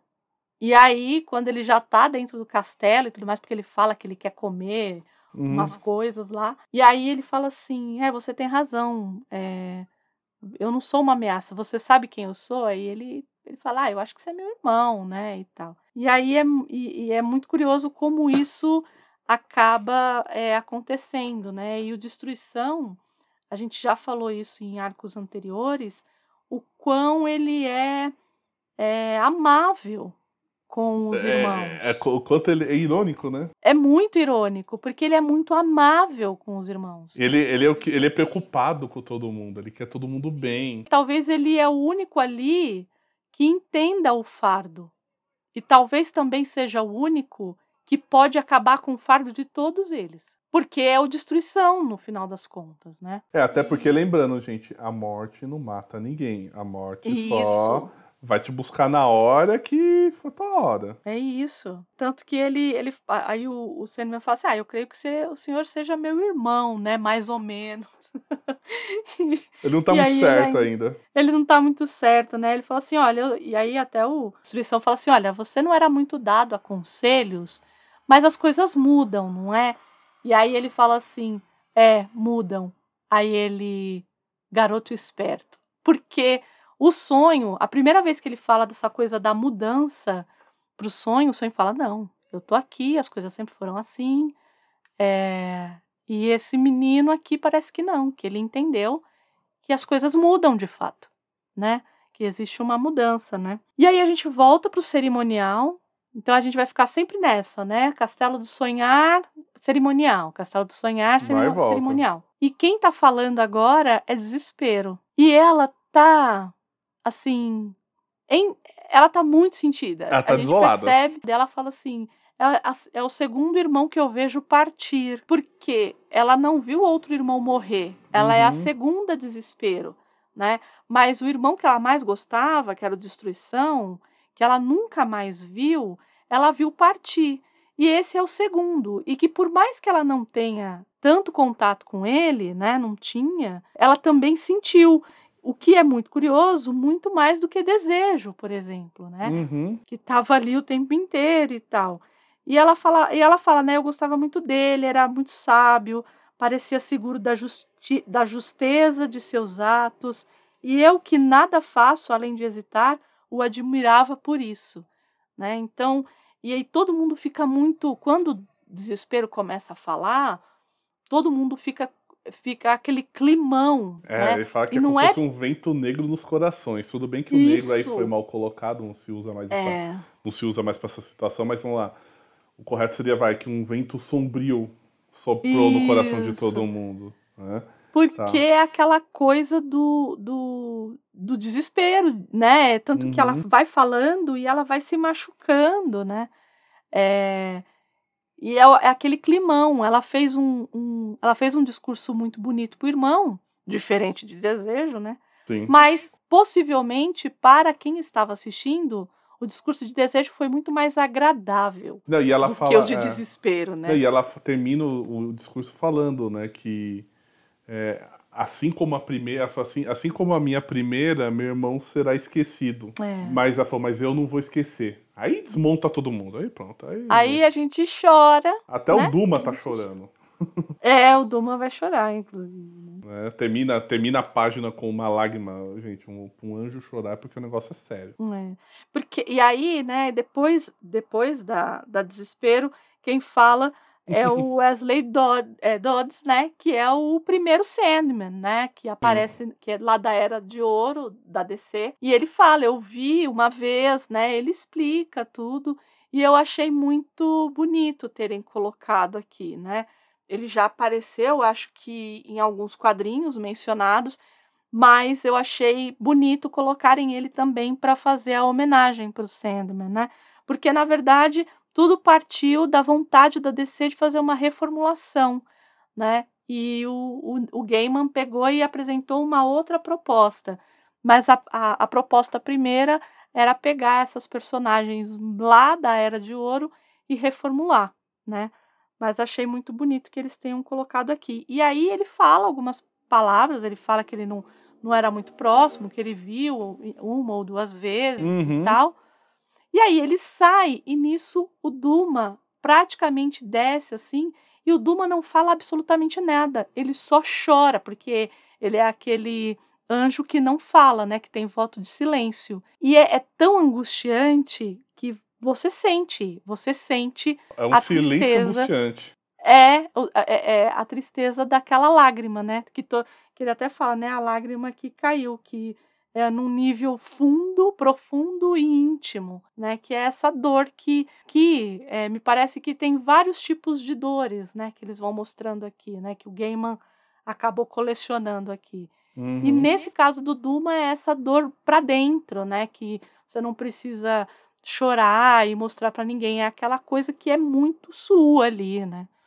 Enfim, até porque ele não fala. Então, era isso, basicamente. Aí vem é, é, delírio, né? Ela não quer, né? Ela não quer falar. Ela não quer falar, mas o, o, o irmão chega e fala, não, você. Né, o do destino chega e fala, não, você tem que falar, né? Você tem que ir lá falar tal. E ela sobe, tadinha. Coitada.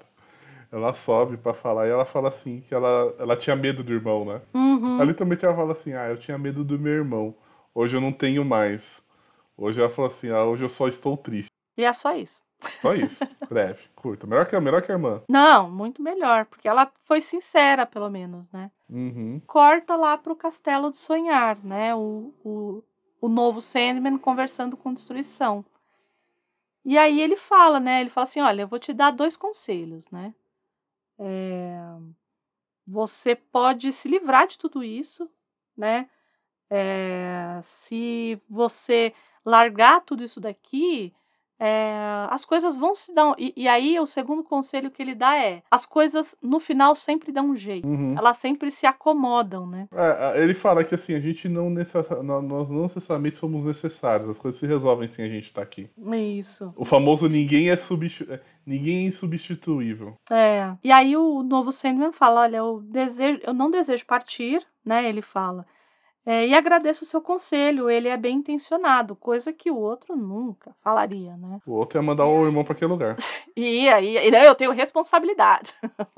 É, Porque tudo dele era responsabilidades. É. é. É o jeito, é o jeito dele de, é o jeito dele de falar, você conhece aí, você, o irmão, você conhece o Vice? O Vice poder? É isso, é isso. E aí ele fala, e quanto ao outro, eu agradeço também, porque tudo dará certo, né? E aí ele fala ok, do tipo, você antes você não me ouvia, agora você me ouve até até fala a respeito, né? E ele fala, eu vou te ver de novo. Ele, olha, é, eu não ficaria surpreso que a gente se cruzasse por aí. Uhum. O diálogo foi extremamente mais positivo do que com o outro irmão. Sim, sim, muito mais, muito mais. Que foi atrás dele, inclusive, né? Sim. Que, que né? Ele não, ele veio atrás do sonho, né? É, na verdade, né? Porque o sonho foi atrás de destruição e nesse caso, destruição veio atrás de sonho dessa vez, né? E aí o que, que acontece, né? Tem, tem isso, né, tal, é, essa, esse conselho. E é muito interessante que é o seguinte, lá no, no, no mausoléu, o, aquilo que a Andrea falou, que conforme o enviado colocou a mortalha, a mortalha foi tomando forma do corpo do Sandman, agora literalmente o Sandman está mumificado. Literalmente como se fosse uma múmia. É, todo enrolado no, no, esparadrapo. Uhum. E aí eu acho que vê o discurso mais. mais soco no estômago, né? Que é o do coitado do Matthew, né? Uhum. O Matthew chega, sobe no, no palanque e ele fala que. Ele fala, poderia falar de várias coisas aqui, né? Ele fala, começa bem assim, né? Ele fala que ele era a pessoa, ele era a pessoa mais importante do mundo. Aí ele também fala do. Ele acaba falando até do Daniel, né? Que o Daniel sumiu, tal, não sei o quê. Ele falou, mas que não se pode matar sonhos. E aí ele fala assim: o desespero vem depois da esperança, mas ainda resta esperança. Quando não houver mais, é melhor morrer. Uhum. Tal. Ele falou assim, ele falou assim, o que está no meu coração, ele falou, é muita tristeza. Ele falou, um pouco de arrependimento. E aí ele termina falando assim, mas a lembrança do mais legal, irritante, chefe, aí dá três pontinhos, amigo, chefe, que ele teve. É. Né, e, e, assim, e essa cena do, das pessoas falando que termina assim, falando, vários outros falaram naquela manhã, mas que depois ia ser tudo esquecido, porque também é sonho. E como é. a gente já falou em episódios anteriores, a gente não lembra do sonho. E aí outras pessoas foram lá falar, né, o Odin, o Caos, enfim, aparece, uhum. mas eles acabam não dando tanta, né, não não acabam focalizando nesses discursos e tudo mais, né? E aí, como é sonho, né? Como tá todo mundo num sonho, o mausoléu se torna uma ponte e é e ai, agora, agora a pessoa não vai aguentar. O que, que eu falo? eu falo. É o seguinte, gente, o mausoléu virou uma ponte.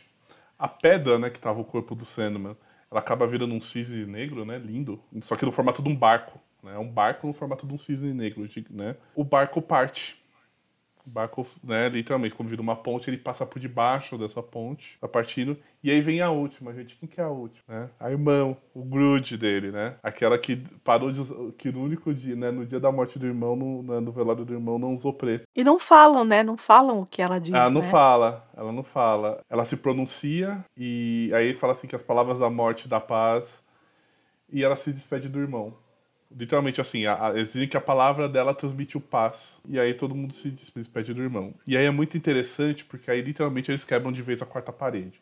A André tinha falado agora há pouco que o enviado estava olhando para para você, né, para o leitor. Uhum. E aí agora eles começam a conversar falando que assim, que como é um sonho, falou, você assiste a, você assiste a tudo isso. Uhum. Então vai mostrando o trajeto do barco, carregando por. ele caminhando por um rio, ao ponto de uma hora que o barco ele se levanta, ele acaba virando como se fosse uma estrela, né? Isso. E aí ele some no, no, no, digamos assim, no infinito.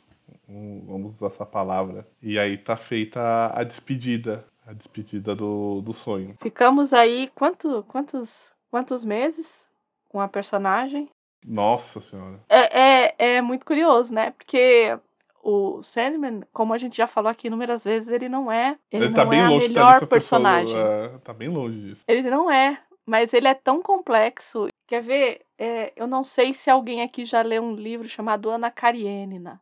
Ou Karenina. Karenina, né? É, que em russo é, é fica é, Karenina. É. E aí, é um livro que é um talalauzão, assim, tipo, é umas mais de 800 páginas. Então é um livro que, assim, ele te acompanha durante um bom tempo. E quando você tem que dar Deus, porque acontece uma determinada coisa ali e você acaba tendo que dar Deus ao livro e a uma personagem específica, te destrói. E é isso aqui, porque assim, a gente aqui está acompanhando isso já depois que que tá tudo já empacotado, que tá tudo em volume único e tudo mais. Eu fico imaginando o impacto para quem acompanhou na época, enquanto estava saindo, né? Uhum. Eu peguei isso um pouco, mas assim, eu já, já tinha, é, quando eu li, boa parte já tinha, é, já tinha saído, né? Então eu não tive assim, eu não tive que esperar mês a mês, eu, não, não foi isso, né? Agora eu fico imaginando quem foi lá, edição por edição, comprando, o impacto que foi isso. E o esperar, né? Então, para mim, assim, eu fico destruída. Toda vez que eu... E aí, o pessoal fica meio ali, daqui a pouco vão embora, né? Aquela coisa toda. No finalzinho, o Corinthians vira pro, pro, pro Lúcio e pergunta, tá, e agora, né? Uhum. Aí fala assim, ah, a gente vai voltar pro mestre. Ela falou assim, e ele fala, os demais vão despertar. E a Lita é, acaba aparecendo dentro do Castelo do Sonhar, do nada. Ela tá uhum. ali junto e o, o, o novo sonho acaba a levando ali, né? Uhum. E aí ela, ela fala Daniel e ele fala: Não, o que era meu de mortal do Daniel foi queimado, né? O, foi o Loki que queimou, enfim. Então foi queimado. Não tem o Daniel. E ela fica repetindo isso, né? Só, aqui é só sonho. Aqui é só sonho, é. E ela, Daniel, e ele não. O que a, a mortalidade que havia em mim, que era o Daniel, foi queimada. Né?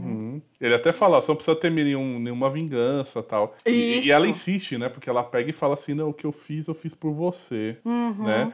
E ele fala assim que. Ele fala, ah, então, você fez isso e você perdeu o filho por causa disso. Essa, essa doeu, essa doeu.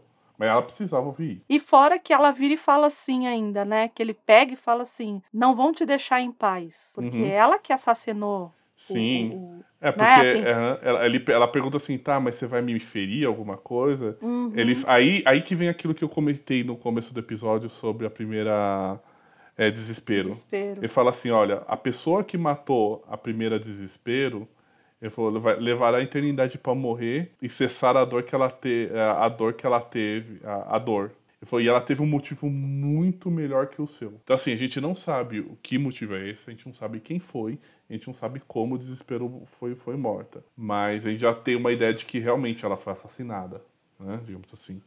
E ele fala, olha, a pessoa que matou o desespero fez meu, ela tinha muito mais razões para ter feito isso do que do que você. Uhum. E, e ele fala, ó, vingança, ele falou assim, ele falou, ele falou assim, você desejou vingança e vingança é uma estrada sem fim. Uhum. Né?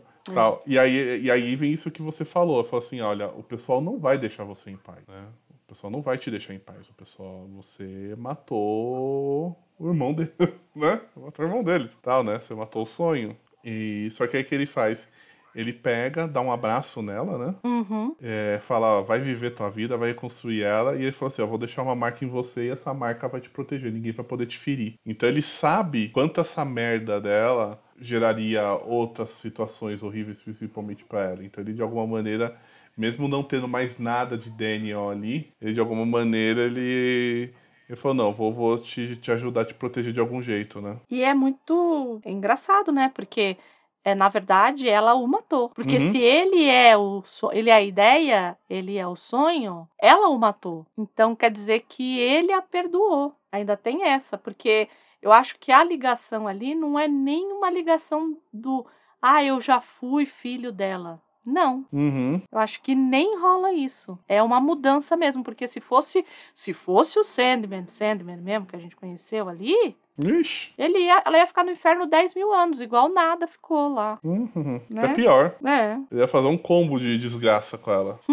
e aí o Matthew tá olhando toda a cena, né? Ele tá olhando toda a cena e daí ele fala, ô mestre, parabéns, ele mandou bem dessa vez.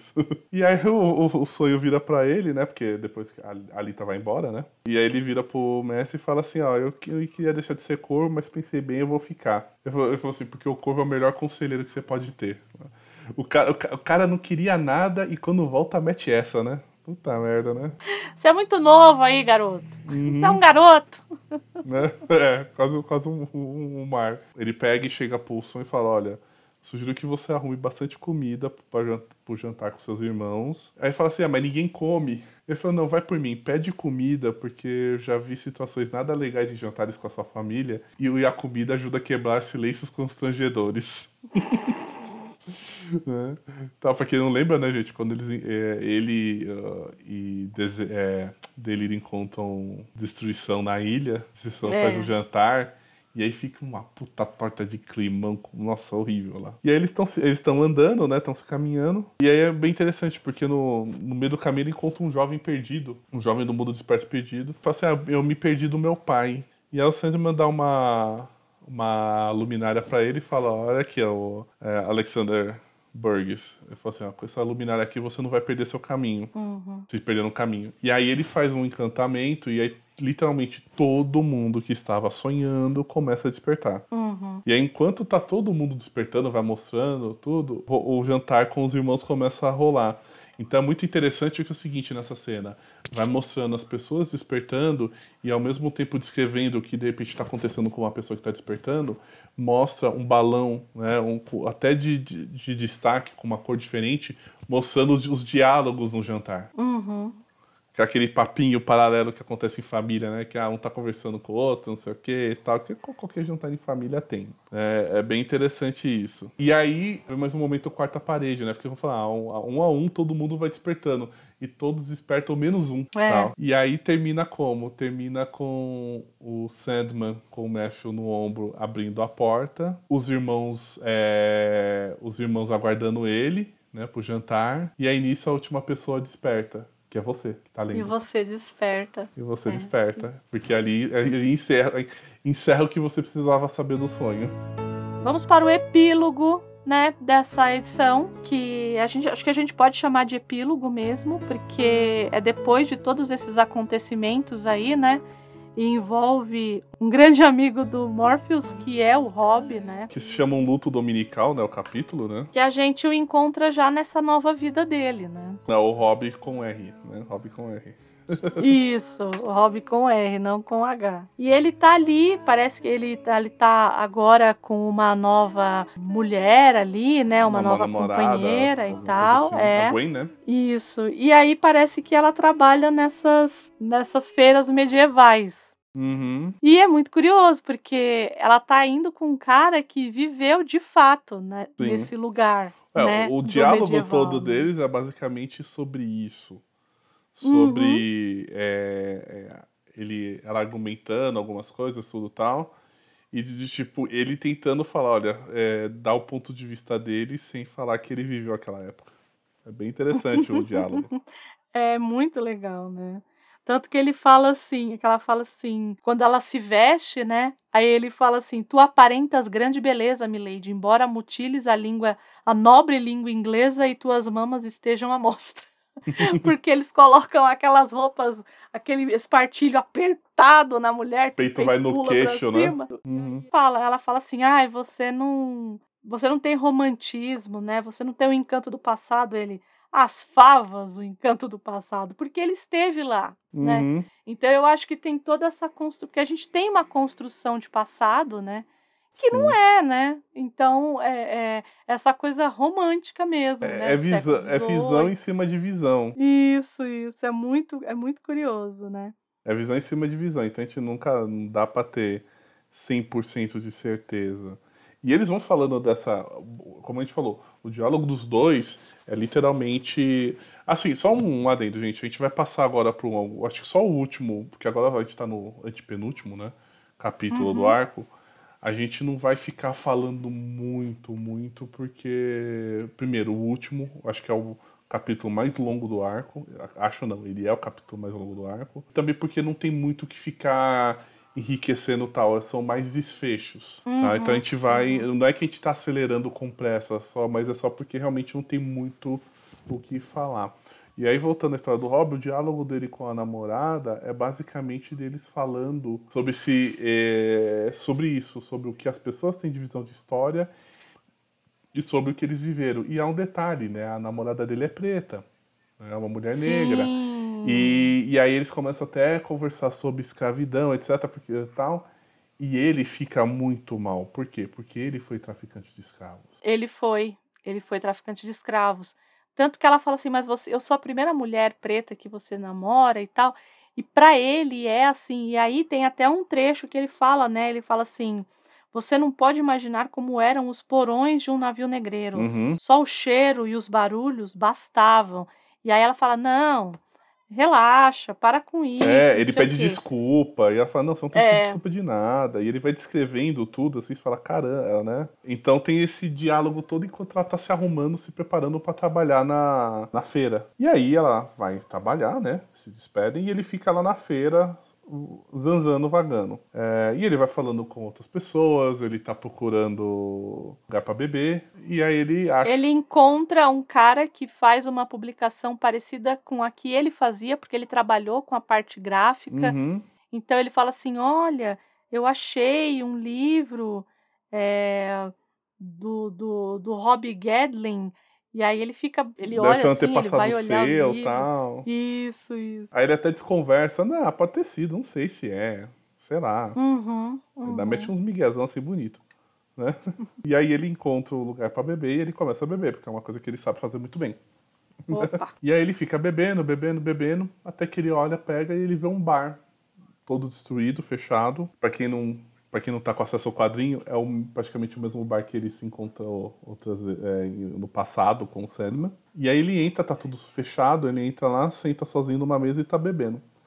E aí quem aparece para ele? Ela. A morte. Né? A morte aparece para ele. Ele tá bebaço, ele tá muito bêbado. E ele fala assim: Você não é estranha para mim. Uhum. Ele falou assim: ele falou, Você não é estranha pra mim. Ele falou, Mas não sei porque é algo que você, é, você deve ser de partir o coração. Nada, viu? Jogam tudo na culpa na conta dela, né? É. E aí ela conversa aqui que tá achando do festival. Ele, ele, ele, acha que o lugar é horrível, o festival é horrível, porque, tipo, ele literalmente fala, meu, o pessoal não tem ideia do que, que foi a época. Uhum. E fica fantasiando, fala, aquilo ali não é história, não é verdade. E ela acha maravilhoso. Ela falou, porque tá todo mundo tendo momentos maravilhosos. aí ele fala, ah, você não tá ligando porque você nunca teve lá, tal. Uhum. Aí ela fala assim, que ela fala assim, não, eu tive sim. Ela falou assim, eu me lembro de tudo, Rob. E aí a Rob, ela uhum. chama Rob com H. Tudo bem que na fala não muda nada, mas o hobby dela já é com H. É, e aí ele pergunta, tá, mas afinal quem você é? Aí ela fala, não, eu sou, a, eu sou a irmã do teu amigo. Uhum. Foi aquele que você encontrava para beber a cada século. Aí ele se toca, né? Ele se toca é, do, de quem é, né? É assim, ele uhum. lembra dela no sonho. No sonho que ele se despediu do amigo, ou seja, ele lembra dela do velório. E aí ela fala, meu irmão era senhor dos sonhos. Aí ele fala assim, ah, ele fala assim, ah, se, você, o seu irmão é o senhor dos sonhos, você é quem? A rainha do... Ele fala bem assim, a rainha do amor? ela fala, não não, eu só tô aqui pra bater um papo. Aí ele vira assim, aí ele se, se toca, né, de quem que ela é e fala, tá bom, você quer descobrir se é a hora, né? É, tal, se eu tô pronto para desistir. Uhum. Aí, aí, ela fala, é. Aí ele fala assim que a morte é, engra, é engraçada. Ele fala assim, porque antes ela era grandiosa, era uma coisa grande. E hoje não é mais, é uma coisa simples. Morreu, acabou. Uhum. Ele falou assim, ela é, quando ele falou assim, ela é, ela é lenta, ela é como se fosse uma ladra. Leva uma coisa ali, leva outra ali. Ela falou assim, você, é, você deita e se cala, simplesmente é isso. Aí ele pergunta pra ela assim, tá, e se eu desistir, o que, que vai acontecer? E ela fala assim, ah, depende... Ela fala assim, ela diz, depende do que, do que, que você acredita. Ela fala, depende de você, depende do que, que você acredita, que é aí que vai acontecer, né? Tal. E ela falou assim: vão chegar aqui, vão encontrar você deitado sobre a poça de cerveja. Né? É, e aí ele pega e lá, mais uma vez ele lamenta a perda do irmão, né? Ele fala uhum. que o irmão uhum. dela era a única coisa constantemente, mas que ele, ele desistiu. Tal. Aí ela chega e fala: tá bom. Ela fala: se você quiser desistir, é só você me dar a mão. Aí ela oferece as mãos, né? Ela fica assim com a, com a mão para ele. tal. E ele fala, ah, agradeço, mas não, não é o momento, né, tal. E aí, nisso, corta a cena, tá a Gwen entrando no, tá, do lado dele, acordando ele, que tá dormindo, tal. Ele fala, ah, cai no sono, tudo tal. E aí eles estão saindo do lugar, né, ele tá bem bêbado ainda, aí ele pergunta assim, é, quem que era a garota que você estava conversando? Porque o pessoal viu você conversando com uma moça. e aí que vem engraçado, porque, por exemplo, assim, é... a gente tem a ideia do quê? Que as coisas aconteciam no sonho porque as pessoas estavam sonhando, mas ali não é sonho. Uhum, ele não estava sonhando. É. A morte não precisa aparecer para ele num sonho. uhum. E tal. E aí ele fala, não, era irmã de um amigo. Tal. É irmã de um amigo, tudo tal. Aí eles estão saindo do lugar ela fala assim, ó, o pessoal me chamou para beber, vamos lá comigo. Aí fala, não, não vou não, pode ir lá, eu fico aqui no canto. Ela fala assim, ah, você vai ficar aqui no canto, sabe o que acontecer? Você vai dormir. Você vai dormir de novo, eu vou ter que te acordar. Falou, não, vai lá, vai lá que tá tudo bem. Aí ele pega, é, ele meio que encosta de uma árvore e aí ele literalmente ele apaga. Não é nem que ele dorme, praticamente entra em coma, né? Tanto pesado que tal. E aí o mais interessante é o seguinte, aí volta ela, né? A Gwen termina lá de beber com os amigos, acorda ele novamente. E aí ele fala, tipo, eu falo assim, ele fala que ele teve um sonho bom. Ela fala, sonho bom, eu falo, é, ele falou assim, ah, encontrei um amigo. Eu falei assim, eu sonhei que eu encontrei um amigo meu que tinha morrido. Ele falou assim que, que eles dois, mais um outro cara que viajava por aí, né? Eles entraram, se, é, se esbarraram, conversaram e saíram andando, andando por aí. Os três batendo papo. Pra quem não tem acesso ao quadrinho, gente, nessa cena ele tá descrevendo o quê? Que ele encontrou o antigo amigo, o sonho e que no meio do, do, do, do encontro eles encontraram destruição. Uhum. Que ele até brinca, né? Uhum. Eu não estou certo de quem era. Parecia um artista de calçadas que encontrei séculos atrás. Bom sujeito, mas péssimo artista. é, né? Porque pra quem não sabe, né? As críticas do Barnabás não eram por pura birra. Não eram lisonjeiras para a arte, para a bela arte de. de destruição. Ela pega e fala ah, tá falta você me falar que esse sonho, nesse sonho, vocês, vocês viveram felizes para sempre. Ele, sim, foi isso mesmo. Uhum. Ela fala, olha, nem em mil anos eu vou te entender. Ele fala, não brinca com isso não. não brinca com isso não, que foi que coisas mais estranhas já aconteceram. É. E aí a gente encerra essa história, porque o interessante é o seguinte, é, ao longo dos três últimos, contando com esse, né, os seis os últimos episódios, nós foram fechando vários pontos. E faltava o, o, o Gadlin, né? Um, uhum. Que o Sandman foi lá se despedir dele, mas faltava alguma coisa do Gadlin sobre isso. Então esse é o fim dele, ele que não é o fim, né? Ele tava é. mal porque ele não ia encontrar mais um amigo, mas ele entendeu que a vida a vida continuou. E nisso a gente encerra esse esse epílogo, né? Do, do luto uhum. dominical. E a gente vai agora entrar em duas histórias. A gente vai primeiro falar de Exilados e depois a gente vai falar de A Tempestade. Gente, uhum. para ser, pra ser bem sincero, eu acho que é uma opinião compartilhada aqui entre nós, entre nós dois. Esses exilados não precisava nem estar tá aí. Não, não mesmo. Principalmente pelo primeiro fator, principalmente pelo seguinte, porque você termina a história de uma maneira super bonita, a história do Sandman, né? Uhum. Aí você tem o epílogo aí com o Rob, que em nenhum momento não prejudica em nada, acrescenta uhum. coisas legais. E ele é um personagem que está presente, em, é uma personagem que está presente em todo, ao longo de toda a história. Então seria legal ter um momento dedicado só para só pra ela. Mas esses exilados não é legal, tá? Então é o seguinte, gente, os exilados, exilados conta a história de um senhor de origem chinesa, chinesa. Inicialmente você não sabe a origem dele exatamente, você sabe que é um senhor de origem asiática, mas ao longo da história você percebe que ele é chinês. Ele conta que ele foi prefeito da província dele, que ele teve poder, dinheiro, conquistas e que aí uma, um belo dia ele é exilado da família, que ele inclusive é, o filho dele traiu ele, foi para um outro, um clã rival, que o rei exilou ele. Então é basicamente esse exilado é a história dele com um assistente é, eles atravessando um deserto indo para uma cidade chamada Wei. Beleza, e aí vai mostrando que é, no meio do caminho ele é atacado por. ele sofre ameaças de criaturas, ele vai narrando que ele sonhava, que ele tinha sonhos dentro de sonho. Ele vai narrando uma série de coisas que aconteceu com ele durante esse trajeto e também que aconteceram durante os sonhos que ele tinha é, que ele lembra de quando da alegria de né, ele, fala, ele sonha que ele está escrevendo para um amigo sobre o momento que o filho nasceu, a alegria, do, uhum. do nascimento do filho, e ao, e ao ponto de chegar no final da traição do próprio filho. Fala das dificuldades de atravessar o deserto tal. É, e aí, no momento, ele pega e fala que ele encontrou um filhote de gato no meio do deserto. Mas ele pega o gato e ele, ele sente literalmente a areia do deserto judiando dele. Né, que ele fala assim, é, ele, fala, ele até fala assim, eu sinto a areia me agredir. Ele fala, o deserto me machuca. E, e outro, ele já é um senhor de bem idade, então além disso a idade está cobrando dele. E aí, em um determinado momento, ele fica cego. Ele, ele fala que ele cega. É, e aí nisso ele tem uma série de ilusões, várias coisas, e uma delas é a, é a aparição do filho. O, a, aí ele chega pro filho e pergunta assim se o filho tá morto. O filho fala, não, tô morto sim, pai. É, eu tive as mãos e a cabeça cortada Meu e Deus. o corpo foi jogado numa fossa. E aí até fala que de um jeito que nenhuma magia da Lotus Branca, que é o clã que o filho acabou abraçando, poderia resolver. E aí ele pergunta pro, o, ele pergunta pro filho, ah, mas eu? Eu também tô morto? Aí o filho fala, não, você não. Você não tá. Você tá vivo. E aí ele tá lá com o gatinho, e o gatinho se assusta e foge. E aí fica aquela coisa assim, tá, eu volto, continuo conversando com meu filho, eu vou atrás do gato. E ele decide ir atrás do gato. O filho chega e fala para ele, fala, pai, não vai atrás desse, do, do bicho. E uhum. aí o pai pega e dá um esbé, fala, olha, quando você ele falou, quando você era vivo, você não me ouvia. Você ia lá e fazia as coisas. Você não estava nem aí para ir, para mim. Tá?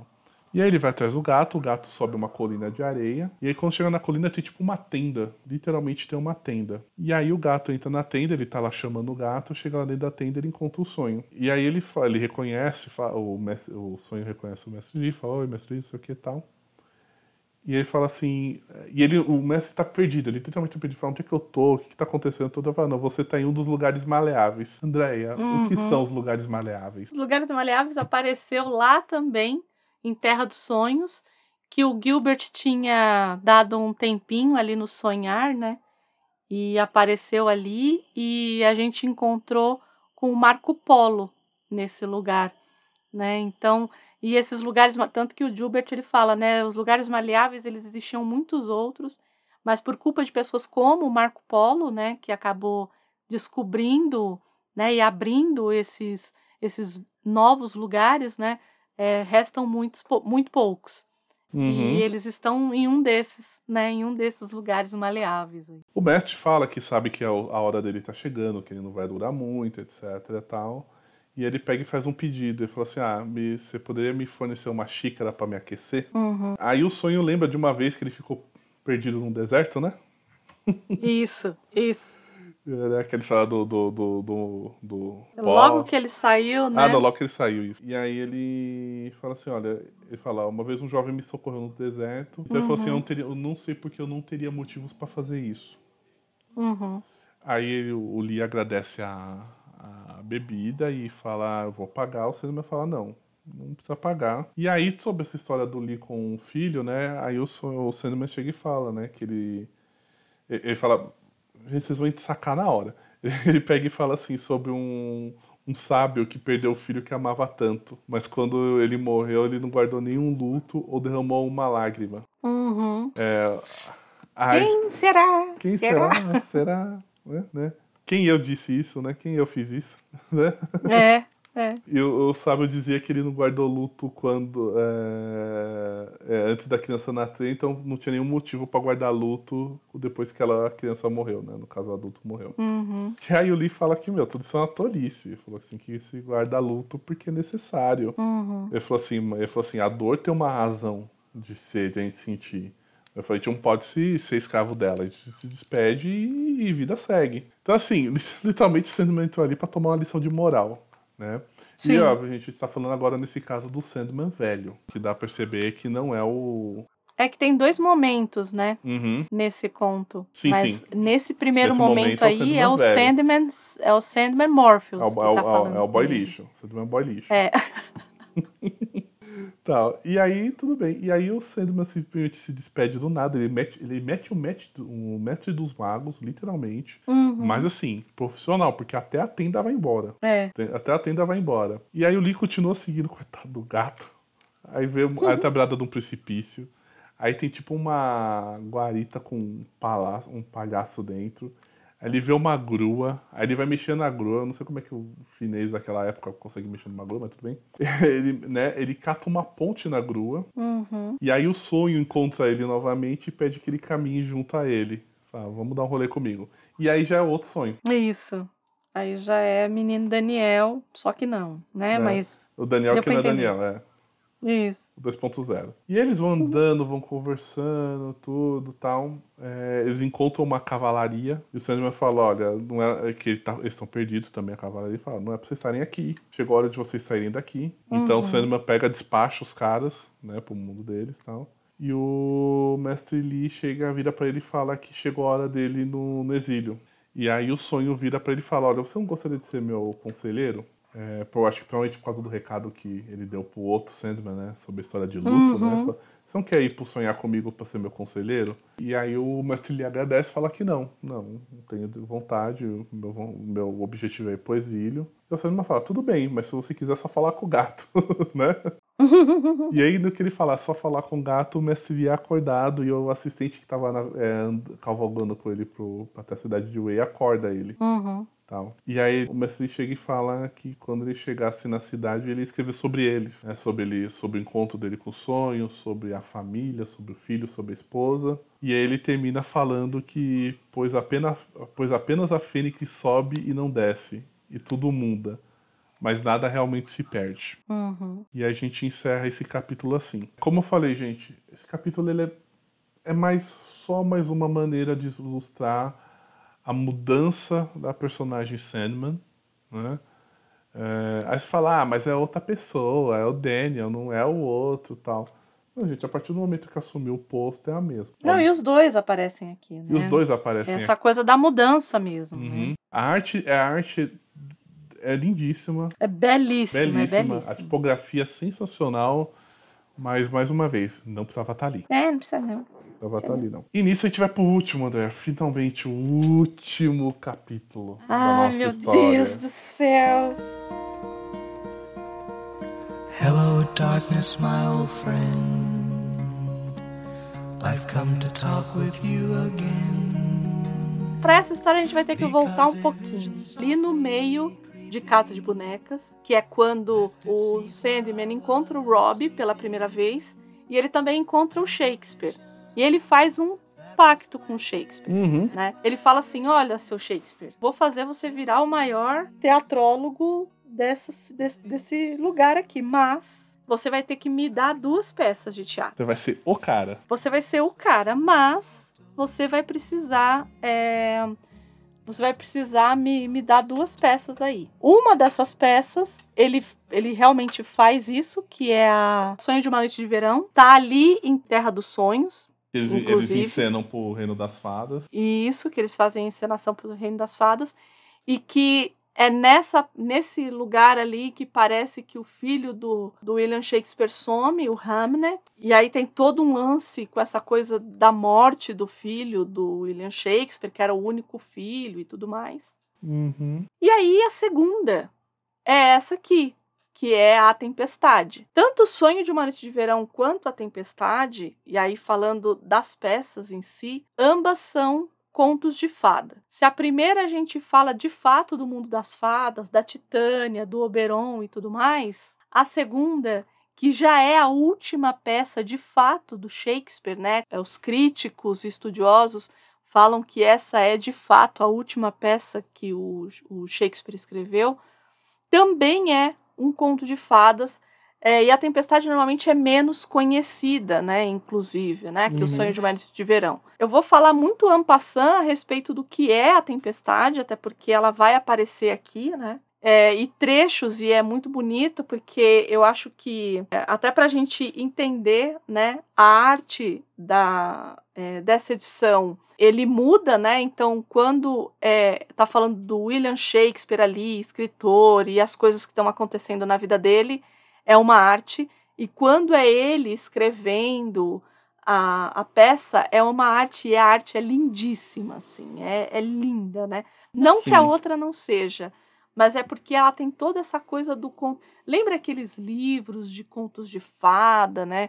Super bonitos e tal, eles até lembram um pouco, né? De tão plástico que é e bonito que é.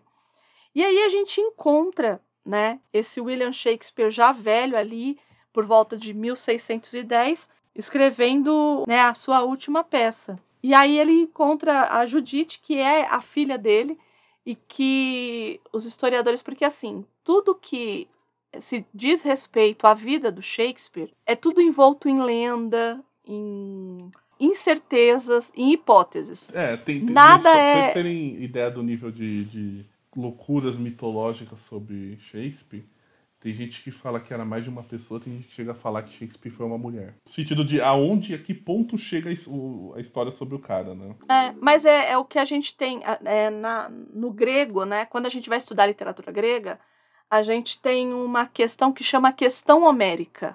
E não é porque ela é grande, não. é por conta. É, é, ela tem esse nome na academia, porque a gente não sabe se Homero o cara que escreveu a Ilíada, né, para quem é atribuído a Ilíada e a Odisseia, se ele realmente existiu. Sim. Por quê? Porque Homeros, que é como é dito o nome dele em grego, pode ser também o cego.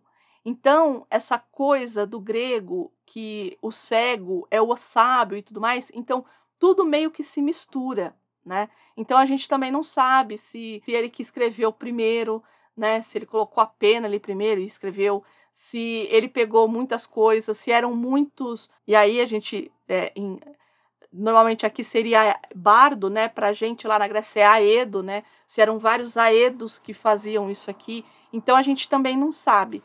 E aí pro Shakespeare, que é tipo super mais perto da gente do que era o Homero, também tem essa questão, né? Mas eu acho que é porque são figuras que acabaram mudando, né? Sendo muitos, sendo, enfim, acabaram mudando de fato muita coisa, né? É, e assim, só um, só acrescentando uma coisa, gente, para vocês terem uma ideia da importância do Shakespeare, muitas das palavras e da maneira como se escreve e se fala inglês hoje é graças a ele. Então, mas é que ele tá naquela, naquele momento é. que é o Camões pra gente, né? Pra gente, assim, em, por tabela, que é para Portugal, na verdade, né? É. Que as línguas estão de fato, né? Ela tá se des, des, algumas, né, estão se des, descolando, perdão, do, do latim e se tornando, é, que é o latim vulgato, né? Ou vulgata do latim, enfim. E aí começa-se essas outras línguas é, a se formarem, né? Então você vai ter o Boccaccio na Itália, você vai ter o Cervantes, na, né, com Dom Quixote, tudo mais ou menos nesse o Dante Alighieri, também na Itália, né, junto com Boccaccio. Então, é todo mundo ali né, nesse período é, colocando as bases dos idiomas, né? E o Shakespeare nesse caso aqui no inglês. Bem, então vamos vamos à história, porque a história é um pouquinho é muito engraçada. Vamos. Ela não é porque é longa, ela não é muito longa, mas ela é um. É, eu acho que ela nem é longa, é, é, que, é que ela é reflexiva, né? Ela uhum. acaba sendo muito reflexiva. É Shakespeare no divã, literalmente. É Shakespeare no divã, né? E eu vou até sugerir, o Valdir disse que não conseguiu assistir o filme. Nossa, mas... eu dormi. O sonho foi me visitar. mas eu aconselho que quem conseguir assista, que é o, o, É Tudo Verdade, o nome do filme. É Tudo Verdade. É, o Kenneth Branagh, ele que é um ator shakespeariano, diretor, fez N filmes baseados na obra do Shakespeare. É, foi do Royal, né?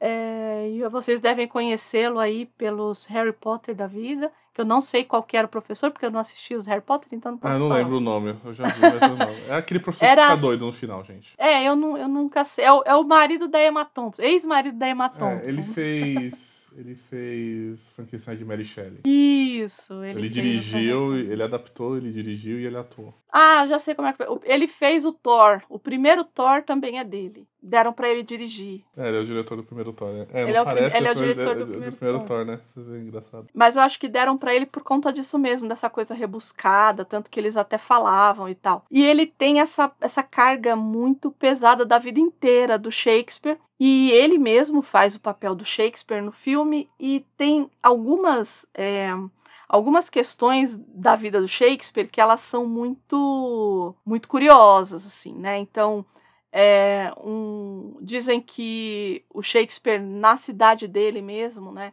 é, o pai dele, é, o pai dele era robô, né? O pai, o pai dele era um uhum. marginal ali, tal. Então ele era muito, quando ele estava na cidade, isso ainda reverberava nele e, na, e nas pessoas que tinham algum tipo de posse ali, que é mais que a gente pode trazer do filme para cá. Esse, esse, casamento com essa mulher que ele não amava, mas que ele acabou casando-se com ela porque ela ficou grávida e ela era muito mais velha que ele. É, é as filhas que ele teve, né? Então é, tanto a Judith, que acabou casando com um sujeito meio mequetrefe lá, mas porque ela já era muito velha, e ela e dizem que ela era muito apaixonada pelas coisas que o pai fazia, mas era analfabeta, assim como a esposa era analfabeta, né? O único de fato que escrevia alguma coisa era o filho, por isso ele tinha essa coisa do, do luto pelo filho, e isso fica muito latente no filme, aqui um pouco diluído, mas no filme fica bastante latente, e isso também é uma questão aqui. E aí a gente vai vendo isso aqui na história, né? Então, ele tá ali escrevendo e como todo escritor, né, vai se degladiando com as palavras e tudo mais. Uhum. E a Judite pergunta para ele, né, a filha dele, o senhor tá escrevendo uma peça nova? E ele fala: "Ah, eu tô, tô escrevendo, mas para quem que é, né? É pro rei, né? Ele não fala para que rei que é, mas uhum. é é, ela, ela meio que tá ali e ela fala assim, ah, e o senhor vai contar para mim alguma coisa? Então ela é, ela é muito interessada nesse, nesse labor do pai, né? E ela diz, por que, que o senhor... E aí sempre tem essa coisa do por que, que o senhor não estava aqui, quanto tempo que o senhor largou essa família, foi para Londres para ser o maior. Abandonou é... a gente, você era a mãe, a mãe. Ela, ela, ela fala que ela lembra muito das cartas que o irmão mandava para ela. Isso. Que ela chorava, mas que a mãe chorava muito de, de saudade da distância. Sim. E que ele sim. nunca ligou para isso. Sim. Ele até responde para ela, ele fala assim que é, é, que ele, ele seguiu um sonho uhum. que ele achava que tinha que cumprir aquele objetivo porque ele sonhava com aquilo mas que hoje ele tá ali. Só que ele tá ali velho, ele já tá ali no fim da carreira. E aí ele vai falando pra Judite e, ela, e ele fala do, do, do, rei, né? Ela fala assim, mas é pro rei fulano, né? Pro, uhum. é, pro Stuart, né? E aí é, ele fala assim, não, é, tem outros reis além desse, né? E ele meio que começa a falar umas coisas do rei, e isso não é muito permitido, assim, né? É, aí a mãe intervém, né? Fala, você fica enchendo a cabeça dessa menina aí, ela já tem 26 anos, não se casou. E aí ele pega e vira para a mulher e fala assim: "Ah, ela vai, vai arrumar um idiota que vai, ela vai engravidar dele e ele vai ser obrigado a casar com ela, do mesmo jeito que aconteceu com ele, né? E a mulher dele olha para ele e fala assim: "Sim", do tipo, é isso, porque é o que acaba é, é o que cabe, né? Se você não se você não tem é, essa coisa de é, você não vai arrumar um casamento, você vai arrumar de qualquer jeito, né? E nesse caso aqui foi o que aconteceu. E aí ele fica meio chateado assim, e aí tá uma puta tempestade do lado de fora. Uhum. E ele uhum. fala assim: vou sair para beber. Né? Dane-se o mundo, vou sair para beber. E ele sai. Ele tá é. discutindo com a mulher, né? Tudo. Ela, ah, então quero que você morra. É, então, é aquela história, né? E ela falando, para ele não ficar colocando caraminholas na cabeça de Judite, né? Porque é uma mulher, né? No, no final das contas, é, é, isso, né? Que ela, que ela, tem que casar, né? E aí ele vai e ele tá ali bebendo, meio que sozinho, e a gente percebe que a dona da taverna, ela, é como o marido teve algum embrólio ali, e o Shakespeare tirou ele de uma confusão com grana e nananã, uhum. ela meio que defende ele, né? Porque, de novo, é, aqui não fica muito claro por que, que as pessoas tratam mal ou tiram barato do Shakespeare e tudo mais. Mas é, vendo as histórias, é por conta, porque ele está na cidade natal dele e tem essa coisa do que fizeram, né? Do que o seu pai fez, do que sua irmã fez, reverbera em você. Então, a família dele não é uma família. Ele não é uma pessoa de, de bom trato, digamos uhum. assim. Então, ele vai ser menosprezado ali pelos, entre aspas, iguais ali a ele, né? Mesmo ele sendo o. Em Londres, ele é o rei. Naquela cidadezinha de merda ali, ele não é ninguém. Naquela cidadezinha, o né? fato de ele ser um escritor de peças de sucesso significa nada. Não significa absolutamente nada para quem tá ali. E aí essa taberneira ali, a dona e tal, fica, ela fica defendendo e fala e as pessoas ficam até não, tudo bem, tipo, né? E é, e é uma senhora queixuda assim, é até engraçado, né? É, a, a, a, a forma que deram para ela é uma, me lembra muito aqueles retratos ingleses antigos, né? É, a arte como eles colocaram aqui, né? Sim. E aí tá lá rolando a tempestade, e de repente chega dois caras ali e eles falam assim: uma olha, mulher, a gente né? trouxe. É, uma mulher e, e dois caras. Não, a mulher né? é muito escroto, porque assim, isso é mostrado na HQ que é o seguinte, ele, o Shakespeare pega muitos elementos das coisas que acontecem no dia a dia dele e leva para as peças dele. Uhum. Tal. E aí entre esses três, esses dois caras, mais uma mulher, e assim, fala, ah, essa aqui é uma rameira. E ela é só uma rameira. É isso. É basicamente, eles escrevem a mulher basicamente assim, você fala, caramba, gente, pelo amor de Deus. É, eu sou fulano de tal, esse aqui é fulano e essa aqui é a rameira. É isso. Mas o que que esses dois caras foram fazer lá? Eles vieram do mar, né? É, e vieram, eles vão em, em, nos lugares mostrando é, o, o é, é muito eles estão com o corpo do índio que eles é... mataram em algum lugar. E literalmente eles estão fazendo um ciclo dos horrores. Eles pedem que as pessoas deem um xelém, que é uma moeda da época. Em troca, eles mostram a cabeça do, do, do, do cadáver. E aí várias pessoas na taberna pagam para isso, pra verem, curiosidade, né? Porque eles fazem todo um, um auê. O Shakespeare não. E eles mostram, aí é um negócio podre, em podridão já, sabe? Mega, mega bizarro, mega escroto. E aí ele decide até aí ele decide voltar para casa, né? Depois que ele fica depois dessa cena tanto quanto pitoresca, né? Uhum. E ele meio que vê, né, essas pessoas, depois ele tá deitado, aí ele ouve alguma coisa do lado de fora, e ele vê esses dois caras sem a mulher, a mulher sumiu, uhum. é, dançando com o cadáver e cantando, e aí o cadáver caía no chão e tal uma cena bastante grotesca mesmo, assim. Então, e aí ele fala, né, que ele observou e que depois ele voltou a dormir. E aí quando a gente passa para a próxima página, ele já começa ali com, com a peça de novo, né? Então, uhum. ali na primeira página, a gente já viu o comecinho da peça, né, da tempestade, que ele fala da tempestade, e aí, quando ele fala da tempestade, a Judith fala, uma tempestade está chegando, então, é, é, a, os acontecimentos são meio que pa paralelos ali, inclusive, né? E aí, quando de manhã, quando ele volta a escrever a peça, né? Ele ele tá falando da e aí só para contextualizar, né? A tempestade, ela é a respeito de um sujeito como a maioria das peças do Shakespeare, né? Um cara que foi usurpado, né? Que é o Próspero. Uhum. Ele era o duque e ele mora com a filha numa, numa ilha. Sim. E ele tem um cajado e livros e ele acabou descobrindo essa coisa da magia e tem o Ariel ou Ariel, enfim, é, é um espírito que o ajuda. É, é como se fosse um espírito livre, assim, né? Um, não chega a ser um duende, nada, ele é só um espírito que o ajuda nas mágicas que ele faz e tudo mais. E que a pessoa que usurpou ali, que usurpou o trono, acaba tendo uma grande tempestade e eles acabam é, caindo também na ilha, né? E, e, e aí tem Caliban. Caliban é um monstro que tem ali na ilha que ele meio que ele acaba é, compactuando com essas pessoas que chegam ali na ilha para destruir o Próspero, né? Uhum. E, e, meio que gira em torno disso, né? Do Próspero querer da Miranda, que é a filha dele, que acabou indo para o exílio junto com ele, essa, essa vida que lhes foi tirada, né? É, a gente já viu isso, a gente já viu. Quem já leu peças do Shakespeare já viu mais ou menos esse enredo, mas aqui as coisas vão ter um final feliz no final das contas, né? Eles conseguem voltar e Próspero acaba quebrando o cajado e se desfazendo de tudo que é essa coisa mágica e voltando para o lugar que, te, que deve. A Miranda acaba se apaixonando e voltando também, enfim. Só para ter um ampassant disso.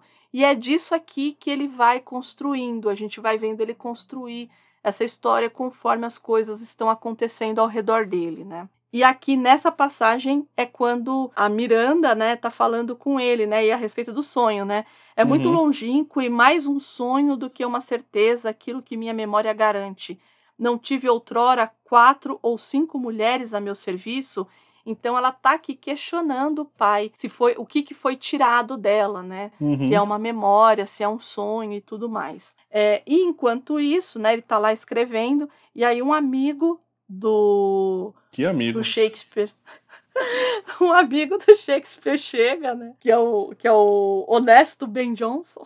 É, bem honesto. e aí ele começa, né? Ele fala assim: tá, o que, que você tá escrevendo? Aí ele, tô escrevendo uma peça, né? Aí ele. Mas você está escrevendo com facilidade? Ele não, né? E aí ele vai falando dessa coisa da escrita, uhum. né? Que conforme ele foi ficando mais velho, foi ficando mais difícil e tudo mais. Porque ele era uma máquina de escrever, praticamente. Isso, é. Mas isso é, eu ouvi. É, eu sei que a gente não tem aquela simpatia maravilhosa pelo Stephen King, mas ele diz isso também. Que uhum. o Stephen King ele tem, um, ele tem uma rotina de escrita que ele, enquanto ele não escreve 500 palavras por dia, ele não sai de onde ele está. E ele fala que conforme ele vai envelhecendo, essas 500 palavras são cada né? vez menos, é, são cada vez mais difíceis. E aí a gente pode atribuir a muitas coisas, né? Eu acho que é menos a velhice e mais ao eu vou falar uma palavra muito feia, mas vocês vão entender o que eu quero dizer. A punhetação da, da escrita, né? Da coisa do onde eu vou trocar a palavra, que palavra que eu vou colocar aqui, o que, que vai me trazer é, impacto, um, um, a, a, sensação que ele espera que a sensação que ele está planejando aqui, eu quero que as pessoas riem. Né? Isso, né? é isso, né? A gente vê muito pessoal do, da comédia falar a respeito disso, né? De, ah, tem palavras que é aquela palavra, pode ter um sinônimo, mas não, aquela palavra que vai causar tal coisa. Então, deve ser mais ou menos isso. E aí esse amigo fala para ele, ó, você sabe que as últimas que você fez aí, eu não gostei, achei ruim. e esse amigo vai meio que desfazendo das obras dele e tal, né? Uhum. É, é tudo, aí... tudo ele vai criticando, não tem nada. Isso. E assim, ele nada critica bom. assim, antes você era melhor e agora você tá um lixo. Basicamente é isso que ele fica o diabo. Por isso que ele chama ele de honesto Ben Johnson, né? Uhum. Porque o cara, o tempo inteiro o cara fica falando essas coisas.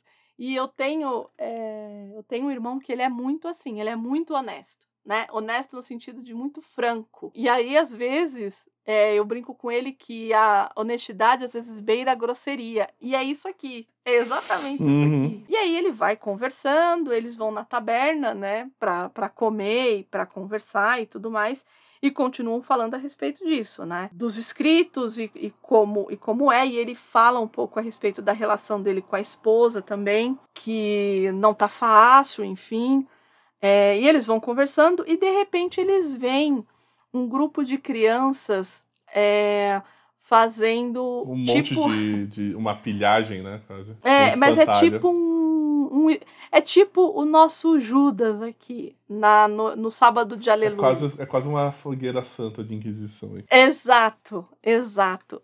E aí, e por quê, né? Porque a gente tem que lembrar que é meio ali na época do Guy Fawkes, né? Uhum. E, e eles começam meio que a conversar a respeito disso, e aí eles falam assim: não, mas isso daqui vai isso aqui, é, esse cara, esse terrorista, esse, enfim, eles não dão esse nome, mas é, esse cara aqui, ele é, vai ser esquecido e tal. E aí o Shakespeare, junto com ele, acaba fazendo uns versinhos é, para é, que eles, o cara... Uh, eles fazem uma... Primeiro assim, eles fazem uma referência a um evento chamado Inspiração da, da Pólvora. Né? Quando o, o, o Guy Fawkes, é, junto com outras pessoas, tentaram implodir o parlamento explodir, né? Literalmente, assassinar o rei e explodir o, parlamento, né? E não deu muito certo. Porém, esse momento do versinho faz referência ao quê? A uma, a uma coisa que aconteceu nessa conspiração da pólvora, mas que ficou famoso por outro Guy Fawkes. Que, quem é esse outro Guy Fawkes? Quem também se chama Guy Fawkes? Então, não se chama, né? Uhum. É, na verdade, ele é, foi usado uma máscara desse Guy Fawkes. Sim, né? sim. É, é, é nesse ponto que, que eu quero chegar. É que todo mundo tem o nome, mas não é o na, nome dele, é óbvio. Na verdade, é, fizeram uma máscara como se fosse o Guy Fawkes. E esse cara se chama número 5, uhum. né? Experimento número 5, ou para muitos, o V, que é uhum. do V de vingança né? Acho que por aí que ficou mais conhecido. Que também recebe, se você, por exemplo, jogarem até Guy Fawkes no Google, a gente vai, vai sair a cara da máscara do, do, do, do V de Vingança, porque a obra do, do V de Vingança é total inspirada nesse fato. Sim, é tanto que, que ele é um. Assim, é, o, o, o V, de fato, né? Uhum. É, é um terrorista. Ponto. Né? Para o bem ou para o mal, um ele é um herói, é, mas ele é um terrorista, né? E aqui tem mais ou menos essa pegada do tipo, as pessoas vão esquecer disso aqui, né? Uhum. É, daqui a pouco vai se esquecer. E aí o Shakespeare junto com o Ben Jonson aqui, o honesto Ben Jonson, fazem os versinhos, né? Então vamos lá fazer em verso livre, né? Me lembro, me lembro do 5 de novembro, a pólvora da traição e a trama urdida. E aí ele pede para o amigo completar. Não há boa razão para que a pólvora da traição algum dia seja esquecida. E aí ele ainda, ele ainda brinca, né? Acho que deve servir. Vamos ensinar aqueles pirralhos. Ele ensinará aos amigos e a trova deve persistir por uns 100 anos. Aí o amigo dele fala assim: duvido. É, duvido. Aí, enquanto isso, Alan Moore manda um Hold My Beer. é, possivelmente aqui foi um, um aceno, né? Ele já tinha feito isso lá no é, naquela história que tem o presidente adolescente, né? E tudo mais. Sim. Com, com o cara, aquele cara de lua lá. E, agora ele tá fazendo isso aqui. E é, né? e é né? interessante então... que, assim, é, é Hoje, muita gente, quando é 5 de novembro, vai lá e põe a máscara do, do Guy Fawkes, né? uhum, né? Uhum. Tal, e cita lá, remember, remember the 5th of November. Tal. Uhum. Mas literalmente fazendo alusão principalmente ao filme, e no uhum. segundo momento a HQ, e hum. muita gente não faz ideia de que isso tem, é uma referência a um fato histórico. Histórica, é. Isso que eu acho é. que é o mais legal, né? É, mas é a coisa das, dos signos mudarem, né? Uhum. E, e, das coisas tornar, tomarem outros sentidos. O que às vezes me preocupa, né? Sim. Nesse caso específico. Porque é, uma, uma coisa é... É, é acaba sendo ressignificado, né? De uma maneira errada, uhum. às vezes. Uhum. É. Tanto que o, o, quando falam dos anônimos, né, e falam da máscara e tal, o Alan Moore, comunista que é, uhum. ele fala, ele fala assim, não, se é pra ser feito para isso daí, eu acho justo, do tipo, tudo bem. ele não liga não. Enfim, e aí depois que eles veem esses garotos, fazem essa trova e acabam falando lá para os meninos tal, eles estão se encaminhando para casa do, do Will, vou chamar de Will porque eu sou in, do Will e... Ah, na minha nota só tá o Will. é, e aí eles estão se encaminhando para casa do Will e, e ele vê que a filha dele tá com um cara lá, parece que meio é o... de, de... É. Ele é... é... o Tommy, né? Ele é o garçom da, da estalagem da. Sim. Ele, que ele sim, tá mas ele, lá. ele tá ali meio que namorando a filha, né? Namorinho então, de, namorinho ele de portão. Meio... Isso, que não é, né? Parecia que eles estavam se pegando mesmo ali, né? Ah, tava rolando essa massa ali. Tá... Tava, tava. Né? Com a Judite ali. E ali ele, ele fala, né, que, que ele vai ficar muito feliz, né, em, em aposentar a pena. Eles estão conversando ainda sobre isso, que é a última peça que ele está escrevendo, que ele vai ficar muito feliz em aposentar a pena. E aí esse amigo dele fala assim, é mesmo? Ele fala, é verdade, né? E aí a gente não, meio que não entende por que esse pesar tão grande do, do William Shakespeare escrevendo e tudo mais, né? Essa rota de despedida dele, né? Isso, isso. A gente meio que não, não entende exatamente por que para ele isso é tão custoso, né? De novo, né? Ele aí a gente vê mais um vislumbre do que ele está escrevendo e aqui já tem é, já tem Ariel, né? É, com, com, com os outros espíritos ali, né? Então, ele meio que fazendo, e aí a Judite, porque Judite, Judite, Judite gosta muito dessa coisa do pai e tal, de, de, de ver, né?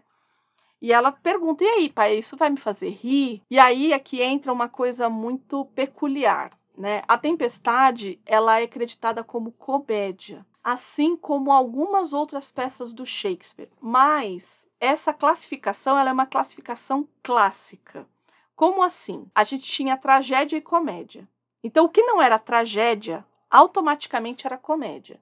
Independente do que fosse. É, não tinha drama, fosse... suspense, não, não. terror. Então, assim, e aqui ela até fala, porque ele fala para ela, é uma comédia. E aí ela pergunta, mas vai me fazer rir? Porque nem sempre o que era classificado como comédia fazia rir. E aí ela começa a falar, ela começa a se lamentar, por que, que você não estava aqui? Né? E aí é onde a gente falou agora há pouco, o Valdir, né? Isso, até que o Valdir falou, ah, das cartas, que a mãe era aquela que mais sentia a sua falta e tudo mais. O, o fato dele também, ele, ele é, nesse momento que ele fala do, do rir, né? Que ele pega uhum. é, elementos que ele tá montando uma cena baseada nos bêbados que estavam uhum. lá com o uhum. corpo do índio que acordaram ele de madrugada e tá montando uma cena de comédia com eles. Ele fala, ah, acho que você vai rir disso, tal. Os embates com a mulher dele, né?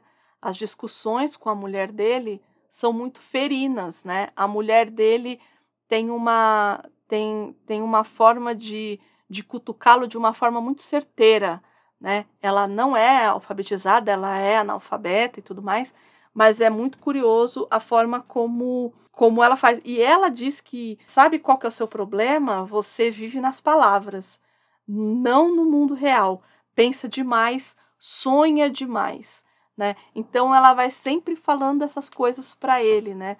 Olha, o Hamlet, o Hamlet morreu. É, mas você não estava aqui. E aí ele vai fazendo que é o diálogo que ele vai montando ali no final dessa página com Caliban, uhum. né? Que ele fala assim: Tu me ensinastes a linguagem e o proveito que tirei foi o de saber maldizer. Que caia sobre, que caia sobre ti a peste vermelha por ter me ensinado a tua fala. Então, ela, ele coloca a ele coloca na boca do Caliban o que, em tese, a mulher dele disse a ele. Sim. E não, talvez ele esteja falando isso para o próprio sonho. Que você. Ele é Caliban, né? Depois a gente vai ver isso mais para frente, mas ele também pode ser Caliban, né? Porque o sonho que deu para ele essa fala. Então tudo fica muito dúbio aqui. Né? E aí, um determinado dia ali, né, em dezembro de 1610, o sonho aparece para o Will né? Uhum. O sonho Morpheus, aqui nesse caso, né? E aí ele fala, boa noite, mestre Shakespeare, né? Ele, ele fala com Shakespeare. E aí ele fala assim, é, eu conheço o senhor, né? E ele fala, conhece, né? E aí ele, ele fala, não consigo dormir. Aí ele, não, porque ele já tá dormindo, na verdade. Uhum. Ele tá uhum. sonhando, né? ele fala, não consigo dormir. Aí o sonho fala assim, não? Ele começa a falar a respeito do texto que ele tá escrevendo, né? E aí ele fala, mas como é que vai a nova peça, Will? Né? Aí ele fala, a sua peça? Né? Então aí ele, ele já entende quem é o sonho ali. É. Ali que parece que cai a ficha a dele. Gente, né? E a gente descobre quem é o rei, né? Isso, que é o rei dos sonhos, né? E aí ele falou: é porque a gente fez um trato, né? Por que, que você quer duas peças, né? O, o, o Shakespeare pergunta para ele: mas por que, que você quer duas peças? Ele, porque eu pedi duas peças, né? Do tipo. Aí já começa o, o, o Sandman não com essa história. Então, eu pedi duas peças. Lembra? Você não vai se livrar. E aí, por quê, né? Por que essa, essa peça, né? E a gente entende que. Aí a mulher dele aparece ali e a gente entende que ele tá dormindo. Na verdade, de verdade, ele tá sonhando. Ele realmente coloca, né, aquela coisa do peixe, né, junto na peça e ele vai explicando e tem é, todo aquele do peixe que no caso era o índio, né? Que uhum. ele tá desperto já, né? E ele tá falando com é, é tipo um, um reverendo ali, né? É um religioso. É, eu, eu é um religioso, é. E aí ele, ele fez os salmos, né? Ele traduziu os salmos, refez e tal. Editou, né? Isso. E aí o, eles, não, mas ficou lindo e tal. E aí ele meio que ele, como ele tá revendo as coisas da vida dele, para ele esse pacto que ele fez com o sonhar Ele fez com um demônio. Porque ele, ele, ele até assim, porque o cara tá elogiando ele, né? O religioso tá elogiando uhum. o trabalho dele e fala, meu, que ele tem um dom divino. E aí ele questiona uhum. se, se os, os dons só podem vir de, de, de Deus. De Deus. Né? É porque, e aí a gente abre um parênteses, que é essa coisa da lógica protestante, né? Que o. Ai, eu esqueci. O, foi um desses pensadores, não vou lembrar agora, que escreveu a, a mentalidade a mentalidade católica, né? Por que, que essa lógica protestante da, da, da fortuna, né? Por que, que países protestantes eram mais ricos do que os países católicos, né? Uhum. Porque o país católico, ele tem uma, um ciclo de pecado e perdão, eles falam, né? Então, o católico peca, pede perdão, tem um período de expiação e depois ele peca de novo. O protestante, ele tem uma coisa que é assim: ele ganha dinheiro com o dom que é vindo de Deus. Uhum. Então, ele não vai desperdiçar o dinheiro que é vindo desse dom que é vindo de Deus com coisas mundanas. Ele vai aplicar de novo nesse dom que ele tem. Então, aqui é muito essa discussão, né? É, esse dom ele só pode de fato, né? Esse voca, é, o vocacione, né? Ele só pode vir de fato é, do de Deus, né? Que é o que ele porque ele fez esse pacto aí né? com, com, o sonhar, né? Enfim, tem que ser uma benção, né? Tem que ser uma benção. Aí ele fala assim: ah, e o cara que tem que tem livros e tem cajados e tem não sei o quê, o que, que pode acontecer com ele? E aí vem aquela coisa também da lógica religiosa do tipo, se ele quebrar tudo, se ele se livrar de tudo, se uhum. ele esquecer, se ele se arrepender, ele se livra disso, né? E se ele renunciar, né?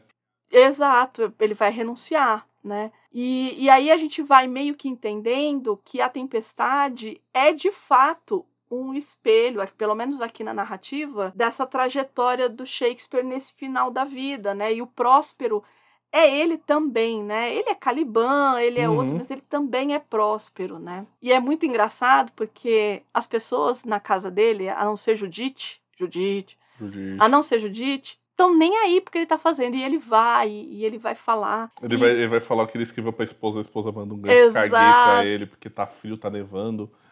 Ela fala assim, ah, tá e, bom, ela tá e ela tá despenando uma, um ganso, acho que é um pato, é um, um ganso. ganso. sei lá. Tanto que, tanto, que, tá... é, tanto que ela pega e fala assim, é muito bom.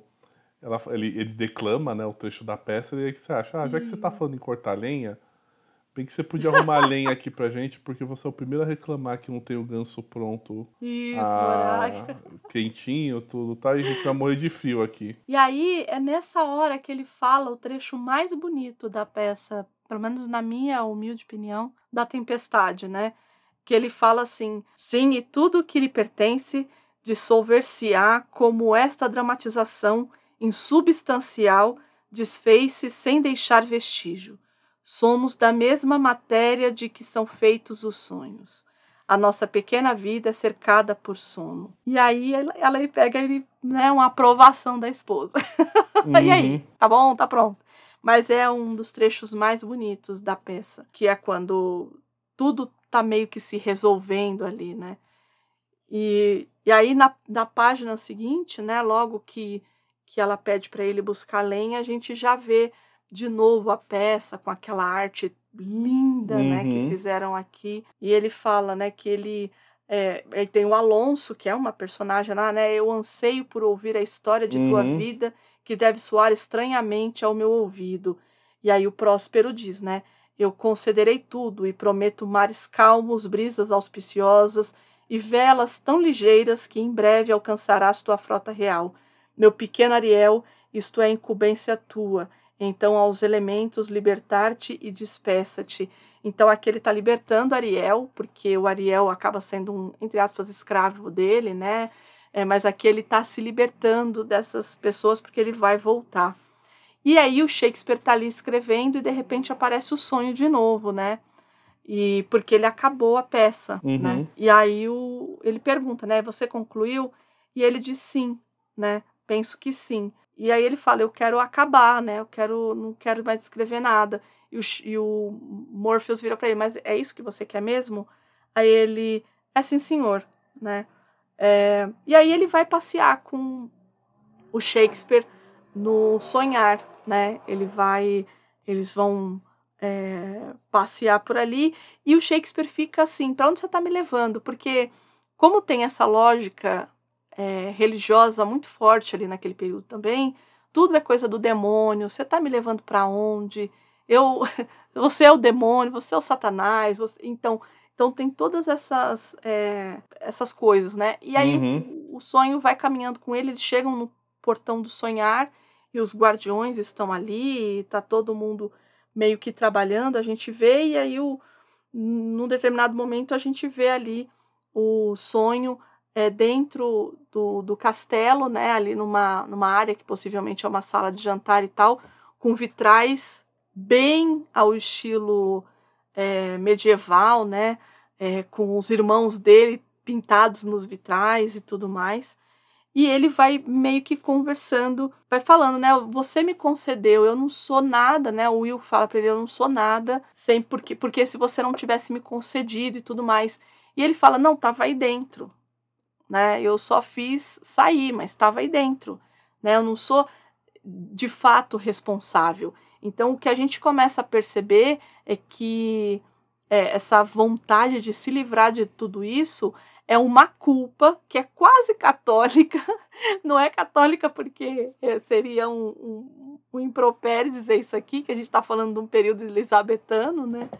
Uhum. Mas é uma culpa que ele tem ali é, de ter essa, esse dom que ele não sabe muito bem de onde veio e que ele acha que não é dele, né? Que não pertence a ele, né? É, que foi o, o, o Sandman que deu, né? E eles vão conversando mais fortemente a respeito disso. E aí ele fala, né? Mas e se eu não tivesse feito isso, né? Aí ele fala assim: ah, você teria feito uma outra coisa, teria uma vida, teria ficado com a sua família, mas ele, aí ele fala, mas eu teria o meu filho, né? A isso eu não quero saber, porque eu Sim. não vou aguentar. Então ainda tem essa culpa desse filho que ele não pranteou. No filme, esse filme que a gente falou, que é Tudo Verdade, que tem lá na Prime, é, tem muito isso do filho também, dele não ter, que quando o filho dele morreu, ele não ter tido esse luto.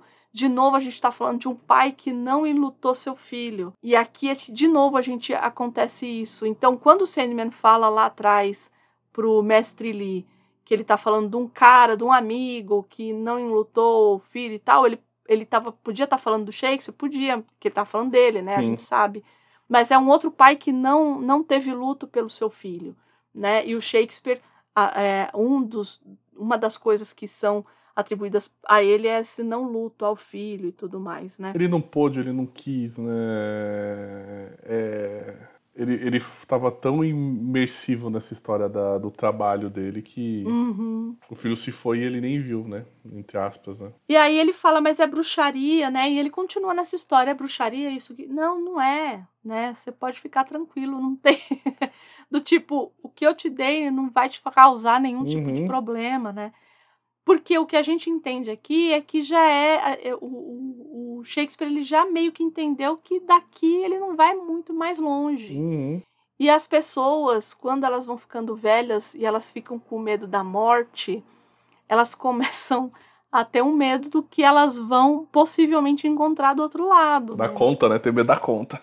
Dá conta, dá conta. E nesse período aqui devia ser muito forte isso. Opa, né? a culpa cristã tá aí opa, para nos atormentar, né? Não desde tem 2000, jeito. Desde 2000, é, né? desde é, mais de dois mil anos causando, causando estrago. Isso. E aí ele pega e entrega, né? O Sandman a peça. Pro né? Sandman. E, e ele fala, por que, que o senhor não quis uma tragédia, né? Ele pergunta. Por que, que você não quis uma tragédia, né? E aí ele fala, né? Eu queria um conto de finais graciosos. Queria uma peça sobre um rei que submerge seus livros, quebra seu cajado e deixa o reino. Sobre um mago que se torna um homem. Sobre um homem que volta as costas para a magia. Porque possivelmente ele meio que, que. É, e aí tem todo esse jogo dúbio, né? Que ele uhum. fala assim: é, eu sou esse homem, né? Porque ele fala assim: você se vê aqui nessa peça, né? O Sandman pergunta pro, pro Shakespeare. E ele fala assim: sim, né? Eu sou o Próspero, mas eu também sou, que é aquilo que eu falei, eu sou Caliban, eu sou Ariel, eu sou Miranda, então eu coloco tudo aqui, né? Eu, eu me coloco aqui, né?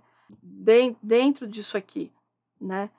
E aí ele fala, né, que tudo muda, né? E aí de novo a história da mudança, né? uhum, né? E o vez. Sandman fala, né? Eu não sou um homem, eu não mudo. Eu lhe perguntei se você se via refletido nessa história. Uhum. E é aí que ele vai falando tudo mais. E ele fala, né? Eu não, eu não, eu não posso. Sou o príncipe das histórias, Will. Ai, agora eu vou começar a chorar. Uhum. Mas não tenho uma história própria e jamais terei. E aí a gente fica com a cara de tacho, porque quem escreveu a história, né, o Neil Gaiman é um grandíssimo filho da mãe, porque ele tem a história dele, Sim. né? Então, o Neil Gaiman, ele se colocou aqui no mesmo patamar do Sandman, no mesmo patamar do Shakespeare, porque ele não tem uma história, ninguém tem como contar a história dele. Uhum. Na verdade, teve sim. O, o Neil Gaiman foi lá e contou a história do sonho. Né? É, é, então, ele contou a história do Senhor das Histórias, que o Sandman falou, eu sou o Senhor das, das o Histórias. O Senhor das Histórias. E aí ele fala, né? Ele fala, ah, agora que eu tenho.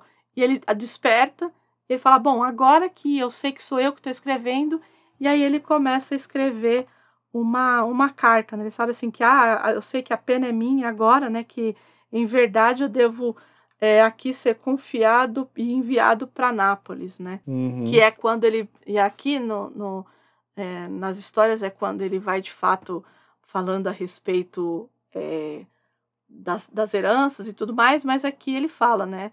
É, não me deixeis uma vez que recobrei meu, meu ducado e, perdoar, é, e perdoei ao traidor permanecer nessa ilha desolada por meio de vosso encantamento. Aqui ele está colocando o que ele acha que é dele nessa peça. Né? E aí, é, e aí a gente vai perceber que não, que na verdade sempre, como o Sandman disse, sempre teve ali dentro dele, ele só fez emergir mesmo, né? E no final ele fala, né? Judith Shakespeare casou-se com Tom Keane em fevereiro de 1600 1616 e o casamento não foi feliz. Que era uma coisa e que ele prevê, né? Na, na, é. Né? Ele, ele, até fala, fala queria um né? pretendente melhor para minha filha. Isso. E dia 23 de abril, dia do mesmo dia do aniversário do meu irmão, dia 23 de abril, ele no dia do aniversário ele acaba morrendo, né? E tinha só 52 anos de idade, né? E ele não escreveu mais nada depois da tempestade. Uhum. E é assim que a gente termina com essa história linda, linda sobre histórias e sobre como a gente vê, a gente se vê nas histórias. O quanto a gente põe da gente nelas, né? Exato, é, exatamente. E o quanto a gente, ao escrever ou ao ler, a gente se projeta nessas histórias. Acho que é isso. É, a gente fez isso hoje. Né? Nós fizemos hoje nesse episódio. Sim. Né? A sim, gente colocou sim. coisas nossas aqui em cima do que nós estávamos falando. Não tem obra que seja que não como fala elemento dos autores inseridos nela. Isso é impossível. Por mais que o autor fale, ah, não, sei o que. Óbvio que, sei lá, se o autor está escrevendo uma biografia de, uma, de um terceiro, é um outro papo, né? Mas numa obra de ficção, é muito difícil. Gente, é isso. A dor do parto é doída, porém temos que partir. É, a dor do parto é doída, mas a gente queria filho pro mundo. e o filho foi pro mundo, gente. É isso. Eu espero de verdade que isso tenha ajudado, entretido, contribuído, adicionado, somado, enfim, que de alguma forma é, esse projeto e tudo isso que a gente fez aqui tenha reverberado em vocês de alguma forma. Fico muito grata por pelo espaço é, e pelo tempo de vocês. Que tempo é uma coisa que eu mais do que ninguém sei que é precioso demais e que se a escolha foi é, perder esse tempinho ou ganhar esse tempinho é, com a gente aqui, a primeira coisa que eu tenho que fazer é agradecer demais a todo mundo que nos acompanhou em todo esse percurso, em toda essa trajetória aí do Sandman. É... Gente, faço minhas as palavras da Andréia. Obrigado a todo mundo que acompanhou a gente ao longo desses episódios, ao longo dessas horas aí, é, que foram muitas, mas é, a gente fala se de alguma maneira esse nosso trabalho lhe fez bem, de alguma maneira a gente já, como fala, a gente considera a fatura paga. com, o maior gosto. É verdade. Que acho que é, é isso. A gente, como eu acabei de falar, a gente criou o filho pro mundo. A gente pegou uma ideia, surgiu da gente, foi crescendo, foi tomando uma forma. É, ao, longo do tempo, algumas coisas nós mudamos, nós mexemos, etc e tal. E o resultado tá aí. Então a gente está bem feliz com o resultado, a gente está bem feliz com quem com o feedback e o carinho das pessoas que procuraram a gente para falar sobre. Não fiquem tristes que acabou, que acabou, porque uma hora ia ter que acabar. Já foi feito com essa, com essa premissa, né? Uhum. Não tem muito jeito. É, já foi feito com para acabar. Sei lá, se, gente, se fosse feito para acabar, sei lá, a gente já tá falando de One Piece, alguma coisa do tipo. mas não é o caso. É... Então é isso, gente. Muito obrigado. Andréia, obrigado de coração pelo convite. Muito obrigada, Valdir. Muito obrigada. Ao longo desses episódios aí, a gente se atropelou, a gente se, né, é, nessas ânsias de, é, de querer falar e, e, tudo mais. Mas eu acho que no final das contas, acho que é, tudo foi, foi, foi muito redondo. Acho ah, sim, foi super, tudo super. deu muito certo acertados. A gente, ao longo do, do, dos episódios, a gente foi se, se moldando, se encaixando, pegando, se entrosando, né? Principalmente é. se entrosando um com o outro. Às vezes um compromete uma coisa, como eu, eu mesmo fiz esse episódio, que você ia falar, e eu falava, deixa eu falar isso porque eu acho que ela vai falar de outra coisa e tal. E o legal é isso, eu acho que o legal é isso, porque eu acho que isso é a prova de, de, de, de sintonia e, e principalmente também prova de que a gente está preocupado, a nossa preocupação sempre foi de deixar o conteúdo o mais rico possível para quem está ouvindo. Uhum. É, então é, não é nem a ânsia de querer falar nem nada, mas é a preocupação de, de falar, meu, isso aqui é importante, não vamos deixar passar batido porque o pessoal precisa saber. Uhum. E olhe lá, gente, eu acho que se a gente depois de um tempo aí reouviu os episódios, tudo tá, a gente fala, meu, eu não falei daquilo, caramba, puta merda, como eu deixei. Não, passar. mas isso já acontece, isso já acontece na hora que eu vou editar. Uhum. Isso já acontece na hora que eu vou editar. Putz, esqueci disso aqui.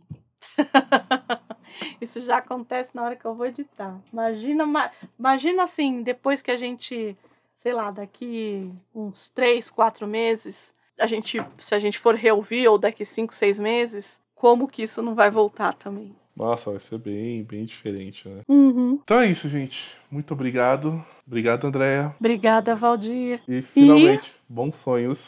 Bons sonhos. Tchau, gente. Tchau, tchau, gente.